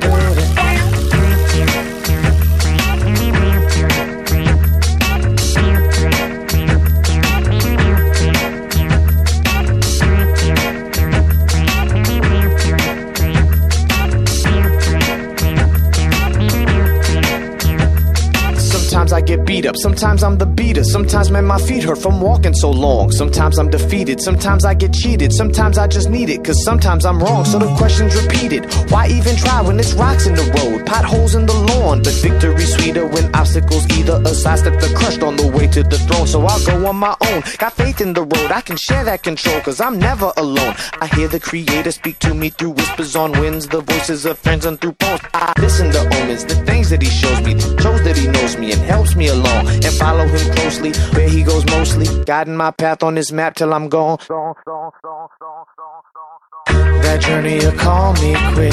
That journey you call my name. That journey you have its way and have me wondering all my days. That journey you call me quick. That journey you call my name. That journey you have its way and have me wondering all my days. And when they lay me down, To rest in my earthly grave. and when they lay me down, Navigate that big skyway. But in the meantime, uh, I got my duty. In the meantime, in between time, uh, I got to do this. In the meantime, in between time, uh, I'm pushing through this. In the meantime, in between time, I got, I got my duty. I got my. My my. I got my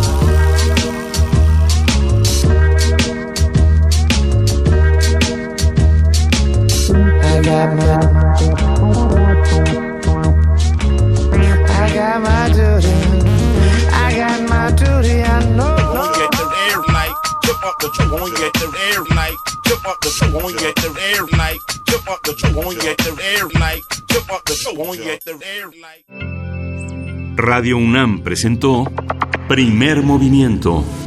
El mundo desde la universidad.